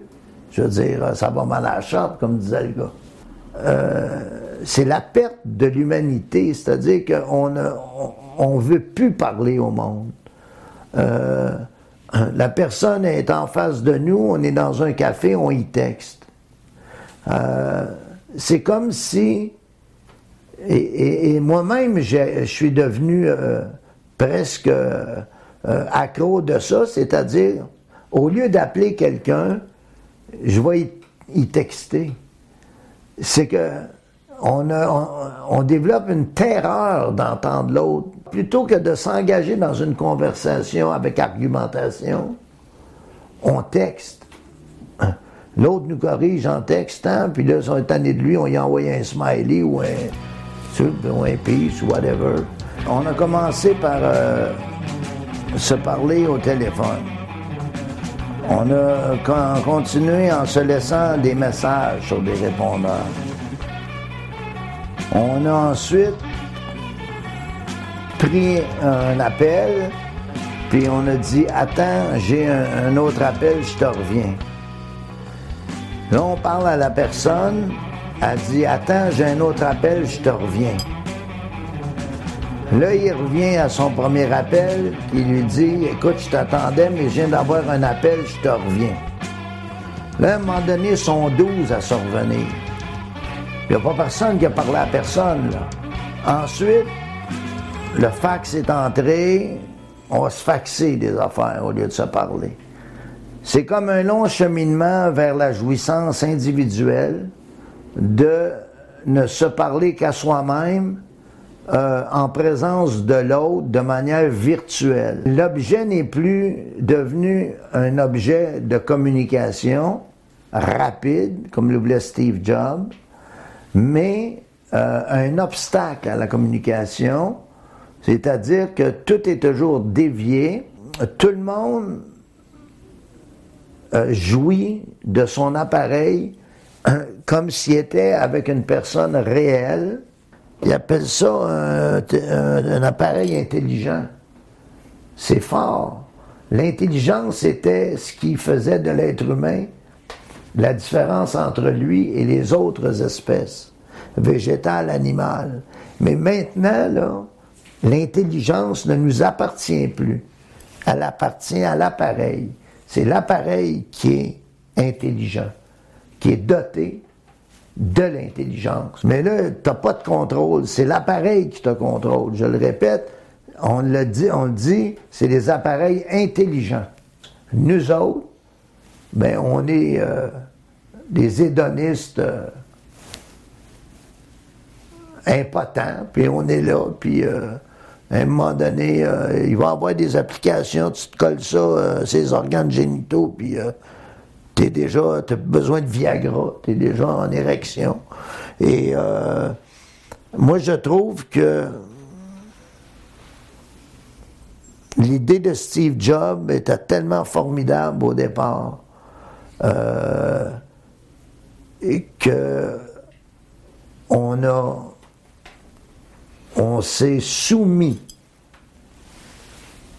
à l'intelligence des appareils et ce sont ces appareils-là qui nous font jouer. Et ça, c'est ben, euh, disons 1984, le meilleur des mondes, eh bien, c'est là qu'on s'en va parce que Facebook, qui aurait pensé qu'un jour, quand euh, on dropait de l'acide les années 60, qu'on allait donner sur un appareil tous nos secrets? Quelle musique j'aime, quel genre de gars, quel genre de fille j'aime, c'est quoi mes fantasmes, c'est quoi ci, c'est quoi ça? On donne tout sur Facebook. Et Facebook, qu'est-ce que c'est? C'est une corporation qui prend cette information-là puis qui avance. Puis nous autres, les caves, on donne ça. Pour moi, la terreur, c'est euh, de voir du monde dans des cafés. Euh, tout le monde est sur son écran. Et donc, chacun, là, est, euh, euh, et puis tout le monde, Facebook connaît tout le monde qui est là. Euh, toutes les affaires, Twitter, tout le monde sait qui est sur qui, sur quoi, qui pense comment, puis etc. Puis tout le monde est content de ça. Jamais vu ça, moi. Euh, on a eu peur de 1984, du meilleur des mondes, on a eu peur de tout, on s'est dit, hey, tabarnak, il faut, faut jamais que ça arrive. Mais non seulement c'est c'est arrivé, c'est nous autres qui l'alimentons. T'écris un roman où les satellites, quelqu'un les fait sauter. Tu peux-tu t'imaginer demain que tu n'as plus de Wi-Fi, de laptop, de cellulaire pour communiquer?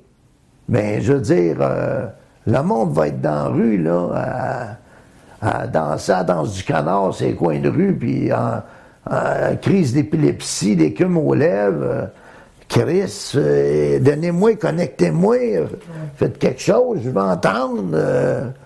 ils vont se plugger sur n'importe quoi. ils, vont, ils vont se plugger sur des poteaux de téléphone, ils vont dire il faut que je parle à quelqu'un, il faut que ça m'arrange ça. Puis là, les pays vont dire on peut plus, les satellites ont été. les extraterrestres, ils ont fait sauter. Là, vous êtes obligé d'aller voir votre voisin, y parler, puis aller voir votre blonde, y parler, votre chum, puis... Peut-être aller à l'église, pourquoi pas? Peut-être aller à l'église, vous entendre quelqu'un vous dire des valeurs un peu plus euh, supérieures à le signal du Wi-Fi. Alors, euh, maintenant, Dieu, c'est Wi-Fi. Bon. Les appareils ont été faits pour qu'on puisse euh, apprendre, communiquer, se renseigner, euh, aller chercher une information rapidement pendant que tu es en train de lire un livre. Mais ce que je vois, moi, dans les cafés, euh, c'est le monde est. C'est d'une aberration incroyable. Chaque personne est devant son écran. Chacun est isolé dans la bulle de son appareil, là, et puis il est autosuffisant personne par la personne. Euh, avant, il y avait des églises, des gens allaient à l'église, puis ils se parlaient sur le parvis de l'église, puis ils échangeaient des poignées de main, puis ils se disaient, ouais, OK, on se voit la semaine prochaine à tel événement, à telle affaire, tu sais. Les gens se voyaient, se, se- se- se sentaient, se parlaient. Maintenant, il n'y a personne qui parle à personne. Euh, le monde texte à tout le monde. Puis euh, ça, laisse, ça reste lettre morte. Comme on dit, euh, la terre est ronde, mais le monde est plate en Christ. Parce que je pense que nous autres, dans les 60s, euh, il y a eu une réaction, mais euh, euh, là, c'est pas une réaction qui s'apprend, c'est une action.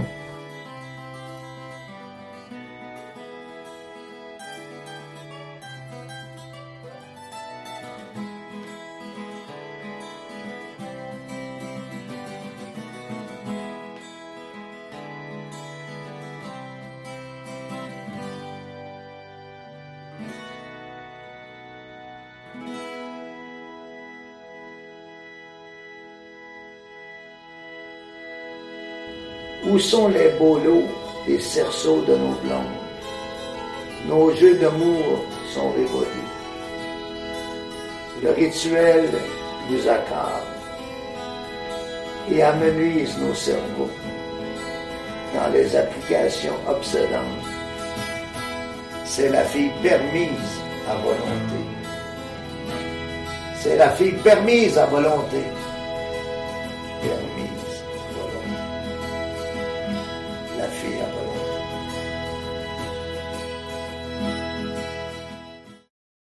Ne le dites pas à ma mère. Ne le dites pas à ma mère.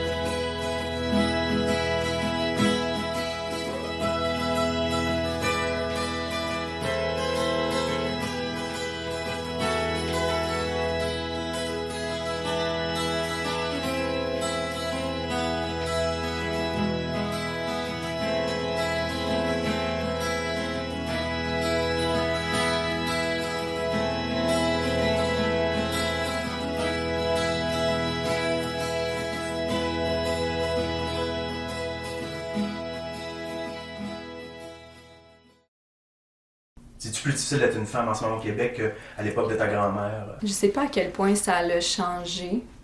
Euh, mais moi, pour vrai, pour la beauté et tout ça, je, je me sens pas affectée du tout. Mais c'est sûr que si je m'imagine que si euh, j'aurais été différente, que j'aurais eu un corps différent, que j'aurais eu des problèmes de poids ou des problèmes de peau, peut-être ça aurait changé ma vie au complet. Je pense que c'est vrai que peut-être avoir une certaine beauté euh, rend peut-être la vie un petit peu plus facile. Ben, j'ai construit ce numéro-là en pensant, mon numéro de bandage, j'ai pensé à une femme qui, euh, qui était pas bien avec elle-même, pas bien avec ses désirs, qui comprenait pas nécessairement bien ses désirs, puis qu'elle se sentait coupable aussi de ce qu'elle ressentait, puis elle a décidé d'aller consulter. Puis, euh, en racontant son histoire, puis malgré les consultations, elle s'est rendue compte que ça servait à rien, puis que le mieux, ben, c'est juste de vivre avec soi-même, puis de s'accepter comme elle est. Donc c'est ça la, la symbolique de la corde à la fin, c'est que... C'est un peu de s'attacher, puis ben, ouais, la signification des cordes, c'est que qu'elle s'attache à elle-même, dans le fond, qu'elle vit avec elle-même, Mhm. qu'elle est prise avec qui elle est, dans le fond. Qu'est-ce que je peux faire comme lien entre la méditation? C'est le fait que tu es concentré sur un mouvement qui est répétitif, comme au lieu de te concentrer sur ta respiration, mais tu te concentres seulement sur la sensation de la corde qui glisse sur ton corps, puis c'est un- justement un mouvement qui est très répétitif, toujours le même, toujours constant. Puis qu'est-ce que je trouve de, de, de la sensation de la corde, c'est très réconfortant. Puis aussi le- la sensation que la corde te serre, pour moi c'est comme une grosse caresse, c'est une sensation vraiment de tendresse, d'amour que je ressens. Autant quand je me fais attacher ou que peu importe, ou que moi je m'attache. Donc, euh, puis euh, ça prend, comme tu disais, une confiance en- envers la personne aussi qui t'attache. Ouais, c'est un abandon. Ouais, c'est vrai, c'est un abandon. Puis c'est un grand signe de respect entre les deux aussi, que j'ai l'impression.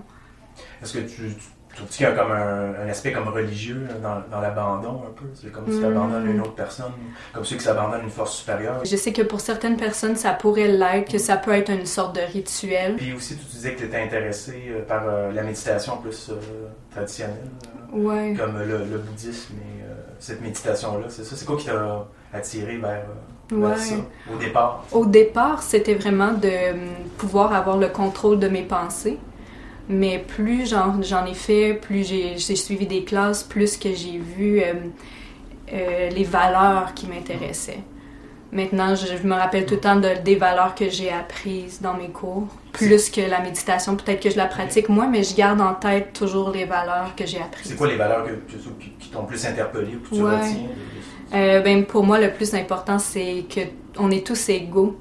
On cherche tous à être heureux d'une certaine façon. Peut-être qu'on s'y prend pas toujours de la bonne façon. Puis on cherche tout à être heureux et d'éviter la souffrance. Donc, ça me permet d'être plus ouverte aux autres, Mhm. de toujours penser, ah, cette personne-là, elle essaye d'être heureuse, mais peut-être qu'elle s'y prend pas de la bonne façon. Donc, je suis plus à l'écoute, puis je suis plus consciente des autres à ce moment-là. Je pense qu'au départ, je le voyais pas, mais oui, de plus en plus, tu te rends compte que tout le monde est- pense seulement à eux-mêmes, tout le monde est concentré sur eux-mêmes. Euh, tout le monde. Ouais, tout le monde focus sur leurs bobos sans penser que tout le monde a des bobos, tout le monde a, tout le monde a des choses qui vont pas bien, puis être conscient de ça. Qu'on n'est pas la personne la pire au monde. Euh, Il y en a beaucoup d'autres qui vivent des choses plus dures que nous. J'ai grandi dans une religion catholique, mais on dirait que à- quand j'étais jeune, je comprenais pas vraiment. Puis même en faisant des, des cours de méditation, je me suis rendu compte que oui, c'était les mêmes valeurs que j'ai appris quand j'étais petite, Ah, semblables, mais euh, que j'étais peut-être pas ouverte à ça. Mais en même temps, je pense que c'est aussi en vivant des choses que peut-être qu'au départ, j'en avais même pas besoin de ce bagage-là. Puis peut-être c'est pour ça que je comprenais pas vraiment parce que tu peut-être quand t'es plus jeune, t'es plus naïf, tu souffres moins, tu vis moins de choses. Puis plus que la vie avance, plus que tu te rends compte, ok, il y, a des- il y a des choses à, il y a des choses qu'il faut que tu affrontes dans la vie que peut-être que quand j'étais plus petite, j'étais pas consciente, puis que ce bagage-là serait utile pour moi plus tard. Puis peut-être aussi tout le côté de l'histoire, de Dieu, Jésus et tout, que ça m'accrochait pas non plus. Peut-être que même dans la religion bouddhiste, la même chose, encore les dieux et tout, ça m'accroche pas tant. Mais c'est vraiment plus les valeurs, le Les message valeurs, derrière tout ça. Ouais. Et que oui, il y a des valeurs universelles, que la valeur de la liberté, que la valeur de l'égalité, que la valeur de la justice, ce sont des idées universelles. Et c'est ça ce qu'on doit mettre en avant fondamentalement, ce qui nous rassemble, parce qu'on est tous humains et on est tous dotés de la même raison. Donc il n'y a pas de raison pour qu'on ne puisse pas se mettre d'accord sur un minima social. Et le minima social, celui que prenaient les Lumières, c'était eh bien, de rendre la croyance et la non-croyance de l'ordre de l'intime. Or, aujourd'hui, euh, la croyance devient de plus en plus collective. Et, c'est sur ce terreau que naît le communautarisme. C'est sur ce terreau que prospèrent les intégrismes. Euh, on doit tolérer les intolérants, parce que les accommodements religieux, ça peut aussi vouloir dire qu'on doit tolérer l'intolérance. Parce que lorsqu'on est à défendre, par exemple, le port du voile intégral, comme le fait euh, le Premier ministre euh, euh, Trudeau, ça envoie de drôles de signaux à, notre société. Et dans les crises que nous traversons, il n'y a rien de pire que l'ambiguïté. C'est précisément sur le terreau de ces ambiguïtés eh bien, que les extrêmes naissent. Que l'extrémisme musulman, eh bien, lui titille évidemment les personnes qu'il veut, mais aussi euh, l'extrême droite, c'est-à-dire des gens euh, qui vont euh, euh, qui vont nous faire croire euh, bon bah qu'avant c'était très bien, euh, qu'on vivait euh, euh, que on vivait dans une espèce d'homogénéité et que finalement euh, c'est la solution. Euh, or non. Et, et donc, euh, si vous voulez, nous avons des gens qui viennent euh, de pays, euh, disons, euh, instables, qui vivent un certain nombre de, questionnements par rapport à la nature même de leur État, par rapport à la modernité, et ainsi de suite, et qui vont, euh, qui rencontrent euh, une crise existentielle aussi. Euh, regardons, euh, interrogeons euh, l'état de notre société, par exemple, de la société québécoise. Euh, euh, elle vit sur plein d'ambiguïtés. Et donc, si vous voulez, c'est euh, c'est euh, c'est la crise existentielle, autant la nôtre euh, que celle des gens qui viennent de par le monde et qui eux aussi vivent leur propre crise existentielle qui fait eh qu'on vit une méga crise existentielle. Non mais c'est vrai parce que il n'y a rien de clair.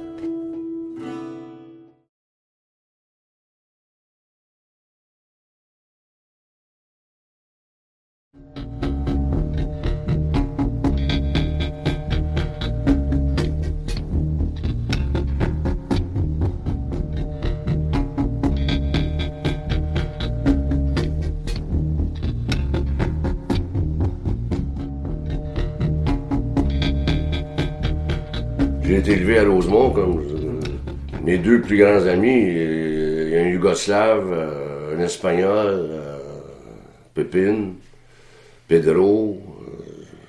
J'ai jamais eu de problème avec la, couleur, la, la langue, la race. Mais là, c'est trop. On se fait faire ce qu'on a fait aux Amérindiens. Là, c'est un génocide de- de la nation québécoise.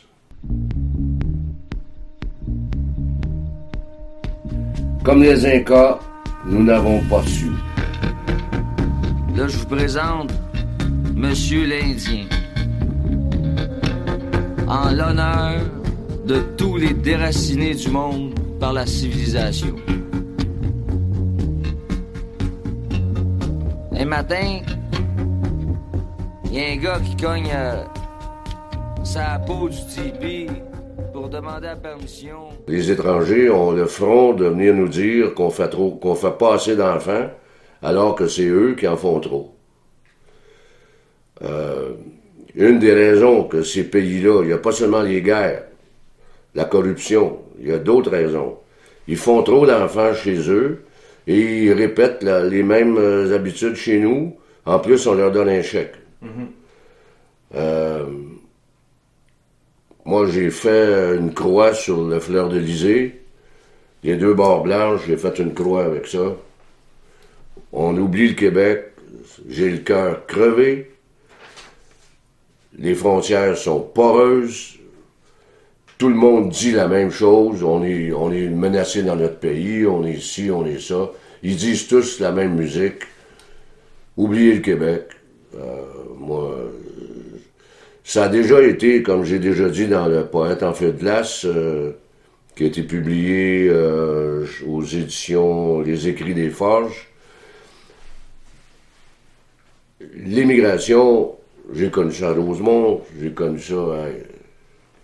Il n'y a pas de problème avec ça. Ça a déjà été une richesse, mais c'est devenu un fléau. On n'est pas responsable de tous les problèmes du monde. On va tout perdre. Nos hôpitaux sont débordés, nos infirmières sont épuisées. C'est pas seulement. Mais l'immigration, c'est le trop. Le trop. Dans les écoles, les professeurs ont de la misère à s'occuper de chaque élève. Voyons donc. Pauvre Québec. Nos prisons, on est rendu avec de cinq, cinq menus. On construit des prisons. on- le crime a augmenté. Ça, euh, on a honte de, de parler chez nous. là. C'est assez, là. À force de respecter l'autre, on le tue. Adieu, mon beau Québec, génocidé à genoux. Prends le large en silence sur ton navire fantôme. Tu vas me manquer. Je veux dormir encore un peu avec toi avant qu'il nous emporte à nos naufrages. Adieu, mon grand navire tant aimé. Je t'en supplie, va te couler là où on ne pourra jamais te retrouver.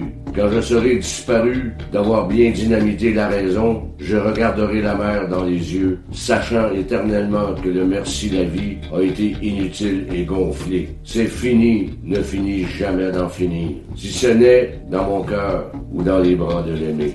Ne trouverai-je jamais ce lieu où attendre l'improbable écho d'un sens à tout cela. Un lieu si nonchalant et endormi qu'il me permettrait de trouver la blancheur du papier.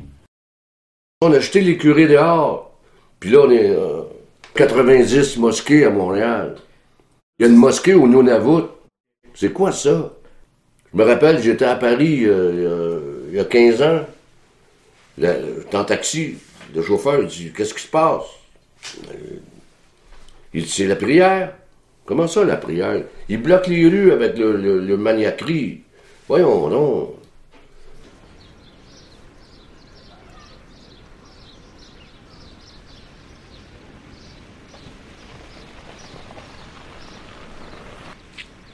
C'est pas avec l'islam. On avait une église orthodoxe, on avait, on avait des- de nos, nos églises normales. Là, c'est rendu l'église du petit, de la petite rivière, puis l'église du grand, du grand frère. C'est toutes des tax shelters. C'est toutes des, des, des, des, des- des évasions fiscales. Les religions, c'est de la business. Moi, je crois en Dieu. Je prie Sainte-Marguerite Diouville tous les jours. Mais je ne dérange pas personne avec ça, par exemple.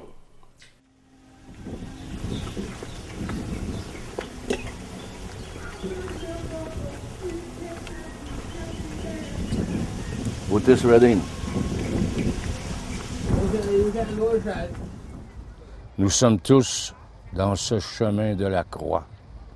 C'est nous les Christ. Dans un désordre d'idées, la seule façon de sauver le monde, et lui avec, est de tous les arrêter de dormir. Tu travailles pour euh, le, gouvernement, là, tu veux une job, là. euh, c'est pas la place pour te promener, man, euh, avec un scapulaire, avec un, crucifix de 12 pieds dans le cou, là. Puis se faire poser pour un permis de conduire, puis tu vois pas. Moi, dans ma classe, là, j'avais des étudiantes, là, qui étaient com- complètement voilées, là. Comment je peux savoir si c'est elle ou sa sœur ou son frère? Je veux dire, euh, on vit dans une société où on veut voir les gens dans les yeux, on veut lire leur visage, on veut, mais eux ont, décidé qu'ils ont le droit de se cacher complètement. Le seul texte religieux que je connais qui peut nous sauver, le seul texte qui a euh, une puissance mondiale, c'est Imagine de John Lennon. C'est le plus bel hymne à euh, la fraternité universelle. Un hymne national, international, cosmique, à la vie sans pays, sans religion, sans possession. On n'a pas besoin d'aller toujours chercher dans les textes euh, du Dalai Lama. Hein, qu'à écouter Imagine de John Lennon, là, puis euh, en route pour euh, une planète qui va marcher mieux. D'abord, l'individu existe. Il existe non pas euh, à travers son rang et à travers son sang, mais il existe à travers sa raison. Sa raison euh, qu'il va évidemment nourrir à travers l'éducation et la culture. L'État, en somme, a cette responsabilité d'élever les citoyens, euh, c'est-à-dire de leur offrir des espaces d'émancipation, l'éducation et la culture. Dès le moment qu'on peut euh, mener euh, autant l'articulation sociétale, c'est-à-dire la laïcité, avec l'articulation sociale, tout va bien. Mais dès lors que la machine commence à s'essouffler parce qu'elle n'arrive pas socialement donc à jouer son rôle interventionniste, eh bien, euh, disons que euh, elle commence à s'essouffler. Aujourd'hui, la responsabilité première, elle incombe d'abord et avant tout aux États. Ce sont eux qui ont euh, la responsabilité de nous protéger, de protéger les citoyens, mais protéger pas seulement sécuritairement. Ce n'est pas seulement ça. Bien sûr, nous avons besoin de la sécurité. C'est d'ailleurs la première liberté. Mais protéger veut dire aussi offrir des perspectives, nourrir des horizons, euh, nourrir des rêves. Et donc nous avons besoin de projets collectifs. Donc aujourd'hui, l'éducation et la culture me semblent essentielles d'abord dans la construction de l'esprit, mais aussi de toute société. Une société qui veut avancer, une société qui veut produire, une société qui veut vivre au diapason de son époque se doit d'être euh, forte de sa connaissance, de sa culture, c'est-à-dire une communauté faite de citoyennes et de citoyens québécois qui sont imprégnés de leur histoire, de leur langue, de leur culture et qui ont les, euh, euh, les, yeux grands ouverts sur le monde, j'ai envie de dire aussi, mais aussi les bras ouverts sur euh, ces, milliers de personnes, voire ces millions de personnes qui vont devenir demain aussi eh bien, des citoyens euh, québécois et qui viennent d'ailleurs pour enrichir notre mosaïque.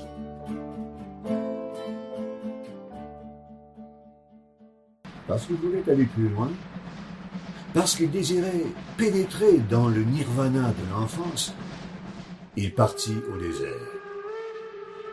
Sa femme l'y suivit, à son insu, avec une expédition qui questionnait les nomades. Enfin, on apprit à un oasis qu'il était passé deux jours auparavant dans une jeep. L'autre caravane qu'ils croisèrent leur parla d'un blanc, mais à pied. Quand on retrouva ces pistes, on dut les suivre encore longtemps.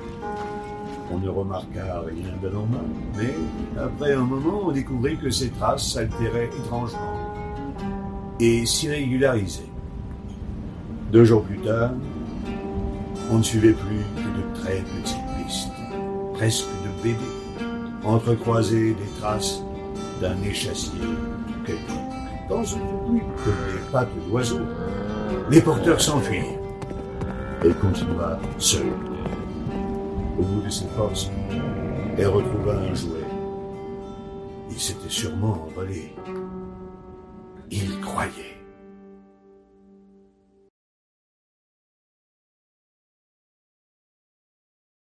Quand on parle de d'hédonisme, euh, euh, il, est, évident que euh, quand tu vois l'obsession, euh, euh, non seulement des jeunes, mais des adultes, sur le iPhone, le iPad, le laptop, il y a quelque chose là qui est effarant. Si t'es pas sur Facebook, tu es considéré un innocent. Le gars hier me dit, ben ouais, mais ton Facebook, il, est fini en 2016. Ben j'ai dit, que ça va être mieux que ça. Je m'en vais le fermer, mon Facebook. Il n'aura plus. Alors, moi, ma fille, aujourd'hui, euh, par exemple, est en Espagne pour six mois. Eh bien, euh, quand elle se retrouve seule, euh, qu'elle a un cafard infernal, eh bien, elle allume son encens, puis elle fait ses mantras, dont le mantra Namyo Ringekyo, et puis elle s'appuie là-dessus, puis Parfois, elle entre dans une église pour s'asseoir puis trouver le calme. Euh, quand l'église est vide, où il y a quelques personnes. Et puis là, elle trouve son centre. Euh, tu as des rappers qui sont maintenant des acidiques, puis ils font du rap. Alors moi, je dis, J'étais un rocker catholique, puis l'autre jour, j'ai fait un, un punch euh, sur un, un rythme, un riff de rock. J'ai fait le Je crois en Dieu. Je m'en suis rappelé, je ne sais pas comment, parce que j'ai pas fait ça depuis 30 ans, 40 ans. Puis là, j'ai fait le Je crois en Dieu. Puis il y a eu dans la salle un silence. Puis à un moment donné, le monde s'est mis à applaudir. Mais effectivement, quand tu dis Dieu, ça, ça fatigue les gens. Aujourd'hui, euh, là, moi, ça va. Euh, je peux parler de Dieu sans problème parce que j'ai pu euh, la même compréhension du Dieu que j'avais il y a même 10-15 ans Mm. seulement. Dans le monde underground, dans le monde fétiche. J'ai tout fait pendant j'étais tu sais. Je me suis promené en Combillard à Montréal. Euh, j'ai une boutique gothique. euh, je me suis tenu au foufoune électrique dès l'ouverture euh, avec des punks. J'ai eu un mohawk à la tête. euh, j'ai dirigé du zen avec les cheveux rouges. Ainsi de suite. Pour moi, ça n'a pas de. C'est pas une contradiction pour moi. Avec toute humilité, tout ce que j'ai fait, j'ai aucun regret parce que c'était une expérience que j'étais rendu à faire et c'était le rôle de le faire. Et que ce soit aujourd'hui que je revois ça et je dis, oh, peut-être j'aurais pas dû faire ça, mais non, à cette époque-là, si c'était fait, c'est pour quelque chose. Alors j'ai, non, euh, je ne crois pas tout ce que j'ai fait. euh, j'ai jamais eu euh, aucun remords. Euh, on a fait tous des erreurs, puis grâce aux erreurs, on apprend. Sinon, je ne viendrais pas ici. Pourquoi je viendrais sur cette terre? On est une, une conscience qui a simplement donné forme à un corps et on a une expérience à vivre. Alors tout ça fait en sorte, ça fait partie de cette pièce de théâtre-là, en fin de compte.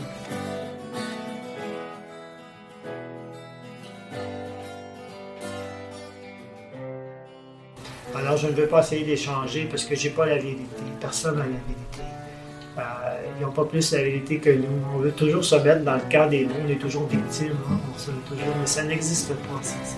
C'est euh, un rêve, c'est toute une illusion. Et tant mieux si moi j'ai ces gens-là pour euh, évoluer à ma façon, pour prendre conscience façon. Alors c'est- je dis merci. Si tu dis que tu peux aider ces gens-là avec. euh, Je peux les aider simplement en étant moi-même et en faisant ce que j'aime.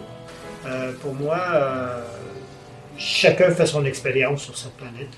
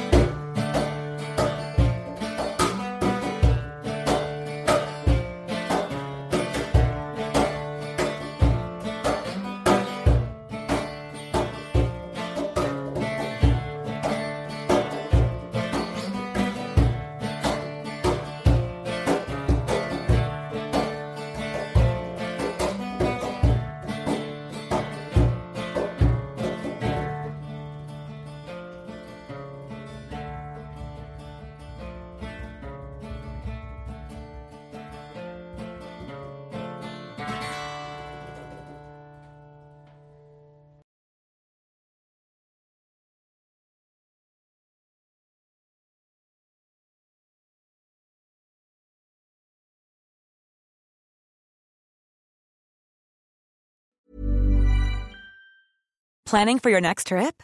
Elevate your travel style with Quince. Quince has all the jet setting essentials you'll want for your next getaway, like European linen, premium luggage options, buttery soft Italian leather bags, and so much more. And is all priced at 50 to 80% less than similar brands. Plus, Quince only works with factories that use safe and ethical manufacturing practices. Pack your bags with high-quality essentials you'll be wearing for vacations to come with Quince. Go to quince.com slash pack for free shipping and 365-day returns. Ever catch yourself eating the same flavorless dinner three days in a row? Dreaming of something better? Well, HelloFresh is your guilt-free dream come true, baby. It's me, Kiki Palmer. Let's wake up those taste buds with hot, juicy pecan-crusted chicken or garlic butter shrimp scampi. Mm. Hello Fresh. Stop dreaming of all the delicious possibilities and dig in at HelloFresh.com. Let's get this dinner party started.